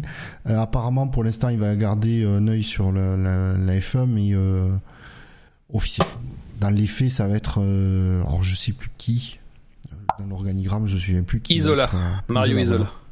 Qui va être en charge de, de la F1. Euh, pour les pneus pluie, je me sais ça pourquoi c'est la raison pour laquelle j'ai hésité, c'est que je me souviens plus si je l'ai lu ou pas. Ça doit pas, ça doit pas être tout tout frais. Euh, mais apparemment oui, si c'est parce qu'ils ont appris des nouvelles choses et qu'ils vont du coup améliorer leur leur pneus pluie. On sait pas comment ils, on sait pas comment ils ont ils ont pu avoir des données sur, suite à la, la, la véritable blague qu'ont été, les, qu été cette journée de, de, de pluie. Mais le pire, c'est ce sont, ce sont les écuries qui voient que ça met un temps fou, à, qui mettent en galère à humidifier, à, à, à humidifier la piste et qui du coup ne, ne sortent pas tout de suite. Et je leur mettrai des sanctions sportives. Carrément. Non, mais c'est pas. Je pense que c'est surtout la bêtise de, de, de, vouloir absolument organiser des tests dans un endroit qui est pas prévu pour, tout simplement. Et qui, je, je pense qu'on peut pas. Équipé, surtout que le circuit. Mais c'est ça, mais c'est ça. Je pense qu'on peut pas. En plus, en plus, c'est quand même pas comme si l'année dernière, en début d'année, on avait organisé des tests Pirelli sur le Ricard en plus. Putain, c'est pas possible. Le circuit était humidifié euh, artificiellement, même si je crois qu'il pleuvait d'ailleurs, mais enfin, il avait été humidifié artificiellement aussi pour des tests de pneus pluie. Ça s'était passé en janvier ou février, juste avant les, vrais essais, avec des voitures de 2015. C'est-à-dire, euh, bon, euh, c'était faisable. Bon, ne nous énervons pas. restons, restons sobres là-dessus parce que euh, comment dire, c'est c'est c'est c'est comment voulez-vous que Pirelli travaille bien dans des conditions pareilles? Comment voulez-vous que Pirelli puisse accepter la critique derrière quand on voit dans quelles conditions ils font rouler des pneus de pluie? Enfin bref, bon ça c'est un premier point. Euh, sur les changements, alors oui, sur les changements, il faut savoir que donc il y a le pneu pluie qui lui était déjà, enfin il était déjà prévu qu'il change, pour justement essayer de corriger certains problèmes qui avaient été entrevus l'année dernière, c'est-à-dire le problème de la montée en température et de la fenêtre de fonctionnement. Donc ça, c'était déjà prévu, travail dessus et en vue du Grand Prix de Chine. Mais le problème dont ils se sont aperçus, et qu'ils ont vraiment pas de bol, Pirelli, c'est que le pneu inter, dont ils ont conservé exactement euh, la, même la, même composition, c'est-à-dire que c'est vraiment, ils ont juste reporté la gomme 2016 sur le pneu 2017, et ben ils se sont aperçus que malheureusement, euh, bah, cette gomme ne fonctionnait plus en raison de la nouvelle taille du pneu. Et c'est dommage parce que c'était à peu près, euh, enfin c'était vraiment la gomme dont les pilotes étaient le plus contents et qu'ils souhaitaient vraiment conserver. Donc euh, quand t'as vraiment pas de chance, ça se suit jusqu'au bout. Et donc voilà, ils se sont rendus compte qu'il fallait qu'ils travaillent encore plus puisqu'ils allaient devoir refaire un pneu intermédiaire aussi. Et j'ajoute qu'ils ont expliqué qu'ils envisageaient peut-être alors c'est un truc dont on a déjà entendu parler, mais peut-être de faire plusieurs spécifications de pneus pluie. Euh, oui. Je crois qu'ils ont parlé de deux. Une qui serait pour les euh, circuits où quand il pleut en général, ça s'est accompagné de basses températures. Grande-Bretagne, Belgique. Et une spécification où quand il pleut, bah, c'est accompagné de voilà de, de hautes températures comme en Malaisie. Donc euh, voilà, il, il, cette, cette possibilité a été évoquée quoi. Ben, honnêtement, je... s'ils peuvent, s'ils arrivent à le faire, ce serait une bonne chose parce qu'effectivement, euh, une piste humide à Silverstone ou une piste humide à Malaisie, c'est pas du tout la même chose et euh, même si le facteur commun c'est la pluie et le bitume, mais euh, il y a la facteur température et on le sait sur les pneus est, est primordial. Donc ce serait peut-être la solution. par contre, il faut encore encore faut-il qu'ils puissent développer de, de telles spécifications. Alors, autre actu, euh, lu ou pas lu, euh, le Grand Prix de Russie prolongé jusqu'en 2025 pour 5 ans donc, et le Canada 5 ans aussi jusqu'en 2029. Lu ou pas lu? Je vais dire pas lu parce que j'ai vu juste le titre et euh, ça m'a suffi. pas besoin de lire le contenu. ouais, oh c'est le travail des gens qui écrivent, putain. Je, je compatis. c'est vrai que bon. Vrai que depuis tout à l'heure je dis lu, mais en fait c'est écrit. Hein. c'est surtout ça le truc. Pas grand chose à rajouter du coup. Euh, le suivant, euh, le décès de John Surtis, euh, lu, ou pas lu Lu. Lu. Ah, D'ailleurs, je vais faire, je, je, je, vais faire un drive-through. Je sais que c'est pas la mission, mais quand même contre Le Monde qui a publié l'info cet après-midi sur leur site internet. Une honte. Ah oui. Ah, c'est long là. Après, faut reconnaître que John Surtees, c'est pas non plus le champion le plus, le, disons, dont on se souvient le plus. Euh, alors après, tu, le fais tout de suite ou tu le fais pas du tout, quoi. Tu, tu le fais pas. Non, non, mais je, je, je, suis d'accord avec toi, mais c'est vrai que euh, je pense que c'est d'ailleurs assez injuste euh, pour ce qu'il a accompli, quoi, parce que voilà, on le rappelle, c'est champion du monde de Formule 1 en 64, mais avant ça, euh, multiple champion du monde moto, et notamment dans la catégorie reine de l'époque en 500 cm3. Euh, donc, euh, enfin, une performance qui... Enfin, je crois que c'était un tweet, c'est Shinji qui a tweeté ça, il dit il y, a, il y a 12 hommes qui ont marché sur la Lune, mais il y en a qu'un qui a été champion du monde moto et Formule 1. Et c'est vrai que c'est con, c'est con comme truc, mais c'est très vrai, c'est-à-dire que c'est quand même un truc remarquable parce que Enfin, il y a que lui qui l'a fait, quoi. C'est vraiment, euh, il a été au sommet de deux disciplines totalement différentes. Et, et, je crois que c'est Dino qui a ajouté ça. C'est quand même rassurant de se dire que le mec est mort à, je sais plus exactement, je voudrais pas dire de bêtises, 83, 84. Euh, enfin voilà, c'est quelqu'un qui, a connu la, pire époque de la sécurité dans, dans, dans, les grands prix moto ou F1 et qui est mort de sa belle mort, euh, en tout cas qui est mort âgé. Euh, et donc voilà, enfin c'est pour le coup, des fois, on se demande souvent ce que c'est une légende et tout. Lui, pour le coup, c'est vraiment une légende. D'ailleurs, je crois qu'en MotoGP, il a un statut officiel qui est celui de légende. Parce qu'eux, ils ont des statuts officiels, donc on rigole pas avec ça. Mais je pense que plus globalement, c'est typiquement euh, une légende du sport et euh, peut-être malheureusement un des champions F1 les plus méconnus. Euh, Parce qu'il a été une fois, c'est malheureux. Euh, il a été une fois. Des, souvent, ceux qui ont été champions une fois sont pas forcément les, ceux qu'on retient le plus, mais euh, quel, pas quel parcours. Quoi, quel- il a été patron d'écurie, il a fondé sa propre structure. Euh, voilà, enfin c'est impressionnant. Même, même signé une pole position au Mans en 64, où il a fini troisième avec son équipage. oui. Euh, Ouais. c'est- pas rien non plus, quoi. hein. C'est ça. Oui, c'est des, des gens troisième au Mans, ils sont peut-être un peu plus que 12, quoi, mais il y en a quand même pas beaucoup, quoi. Oui, c'est-à-dire qu'en plus, on pourrait dire, euh, on pourrait dire qu'il a été champion du monde moto, champion du monde de F1 et, euh, et sur le podium au moment, quoi. C'est. Ouais.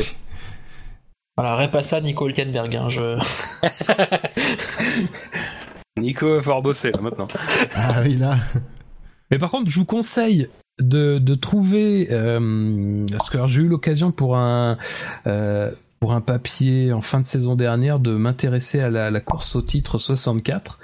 Et je vous invite à, à, à chercher la façon dont, dont, dont, dont il a été titré parce que c'est euh, vraiment une course euh, rocambolesque le, le Mexique 64 et euh, enfin je veux dire aujourd'hui il y aura une finale comme ça. Je pense qu'on en parlerait pendant trois mois non-stop. Euh, on, on aurait de quoi alimenter les sites internet pendant des années. Mais euh, c'est vraiment un finish incroyable une saison euh, aussi euh, incroyable et euh, je vous conseille de trouver un moyen de, de, de le lire parce que et c'est c'est donc ce, ce Grand Prix là qui a sacré euh, Surtees en Formule 1 quoi. Et, et ben, on regardera. Oui. Euh, on va peut-être maintenant s'attaquer à la question du, du sondage. Alors, est-ce que l'un de vous a une idée pour un, un- un sondage à faire partager nos auditeurs? Dans la, dans la grande tradition du SAV Ah, non, il n'y a pas de. J'ai pas de sujet qui me vient euh, comme euh, qui- qui ferait un, un bon sondage derrière, mais. Euh, ah, Ah, Il y a peut-être un truc à faire avec les essais quand même. Ouais, je pense à un truc genre qui a caché son jeu, un truc comme ça. Mais plus un son... pas forcément un sondage loufoque, mais un sondage genre euh, qui qui euh, qui a le plus caché son jeu, une connerie comme ça, puis on met toutes les équipes je pour propose- voir un petit peu. Ah, moi, la- je la- propose la Bernie. Cleston comme. Ouais, moi- Ah oui, ça serait bon en fait. T'as Pastor Maldonado aussi qui a très bien caché son jeu. Ah bah Pasteur, il a caché à fond là. Bon, il a bien dû passer un coup de fil chez Mercedes quand même pour savoir si le poste était libre. Non, mais après je sais pas.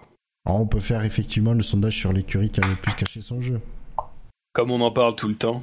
Voilà, avec euh, McLaren qui n'avait pas, mis- pas mis le vrai moteur dans, dans, dans la voiture. Donc, euh, donc sondage sur, euh, sur, euh, sur les essais du coup. Allez, ouais. qui a caché son jeu, qui ne l'a pas caché. Selon vous, euh, quelle écurie a le plus caché son jeu? Tu vois, un truc comme ça. Ça c'est bien, c'est bien équivoque. ça, je pense que ça va Oui, très bien passer. oui.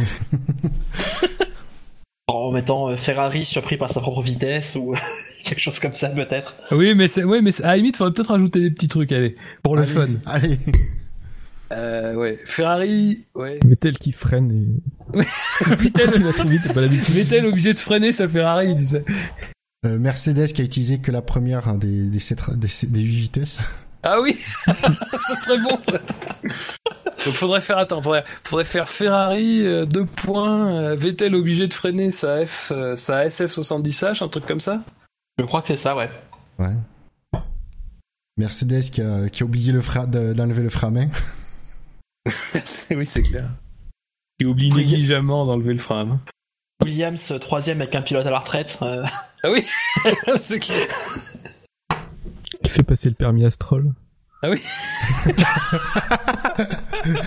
Stroll avec son A collé sur l'aileron quoi. Je- Et un apprenti, oui. c'est bon ça. Euh...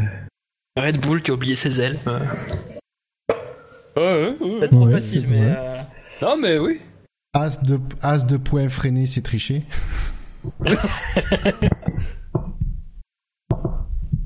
On, est, on a quoi donc là? Ferrari, Mercedes, Red Bull, Williams, As. Force India, deux points, c'est livré. La vie en rose, c'est. Force India, ils ont caché la livrée. ça, caché la livrée. Euh, voilà.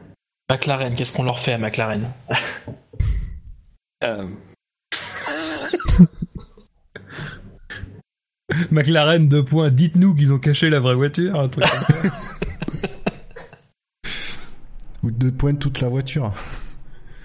Ah ouais, non, Red Bull de ah non tu en as déjà trouvé ou ah oui tu n'as qu'à faire Toro Rosso de points euh, le moteur s'appelle la moteur s'appelle Renault Ah oui, c'est ça. Renault 2 points, on aurait préféré avoir un tagger. euh, C'est bon ça. excellent Ça c'est bon ça. et il nous manque Sauber de mémoire Euh... Manor aussi, faudrait mettre Manor. Manor, deux points, Manor. Sauber, je sais pas ce qu'on pourrait mettre. Euh... En queue de peloton qui investissent à la retraite. Euh, Ah, c'est violent. Bah, on pourrait mettre Les euh, pilotes. Verlaine la première semaine. Parce que bon, il a mis du temps à venir, Bah, les pilotes, Pascal. Oh, ouais c'est méchant c'est bon mais c'est méchant Ah, je pense que Verlaine, alors- il a pas trop choisi, quoi. hein, je- deux points, euh, bon, rien caché du tout. on n'a rien à cacher. Ce serait peut-être. C'est ça. ah bon? Fallait cacher quelque chose? Ah oui, c'est ça. Ah bon. Ah oui, c'est bon ça, oui. Allez.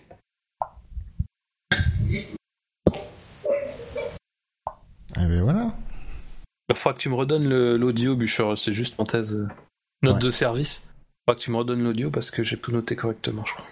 ok Donc, du coup, on est bon pour le sondage? Yes. Eh ben, donc l'émission touche à sa fin.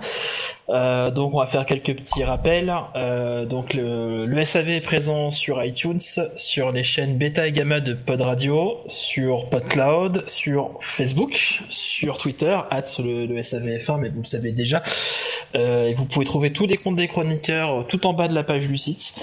On est aussi présent sur YouTube, sur Stand F1 et ActuF1 et sur PodWiki, enfin. Donc il est temps pour nous de, de nous dire au revoir. On se retrouve dès dimanche à 20h30 euh, pour l'élection de Miss Monoplace et ça sera en direct cette fois-ci. Et euh, d'ici là, donc messieurs, la F1 sur internet, c'est sûr. SAVF1.fr Et ça F1.fr. va faire. Merci à tous, bonne soirée et puis à- à très bientôt. Salut Salut. salut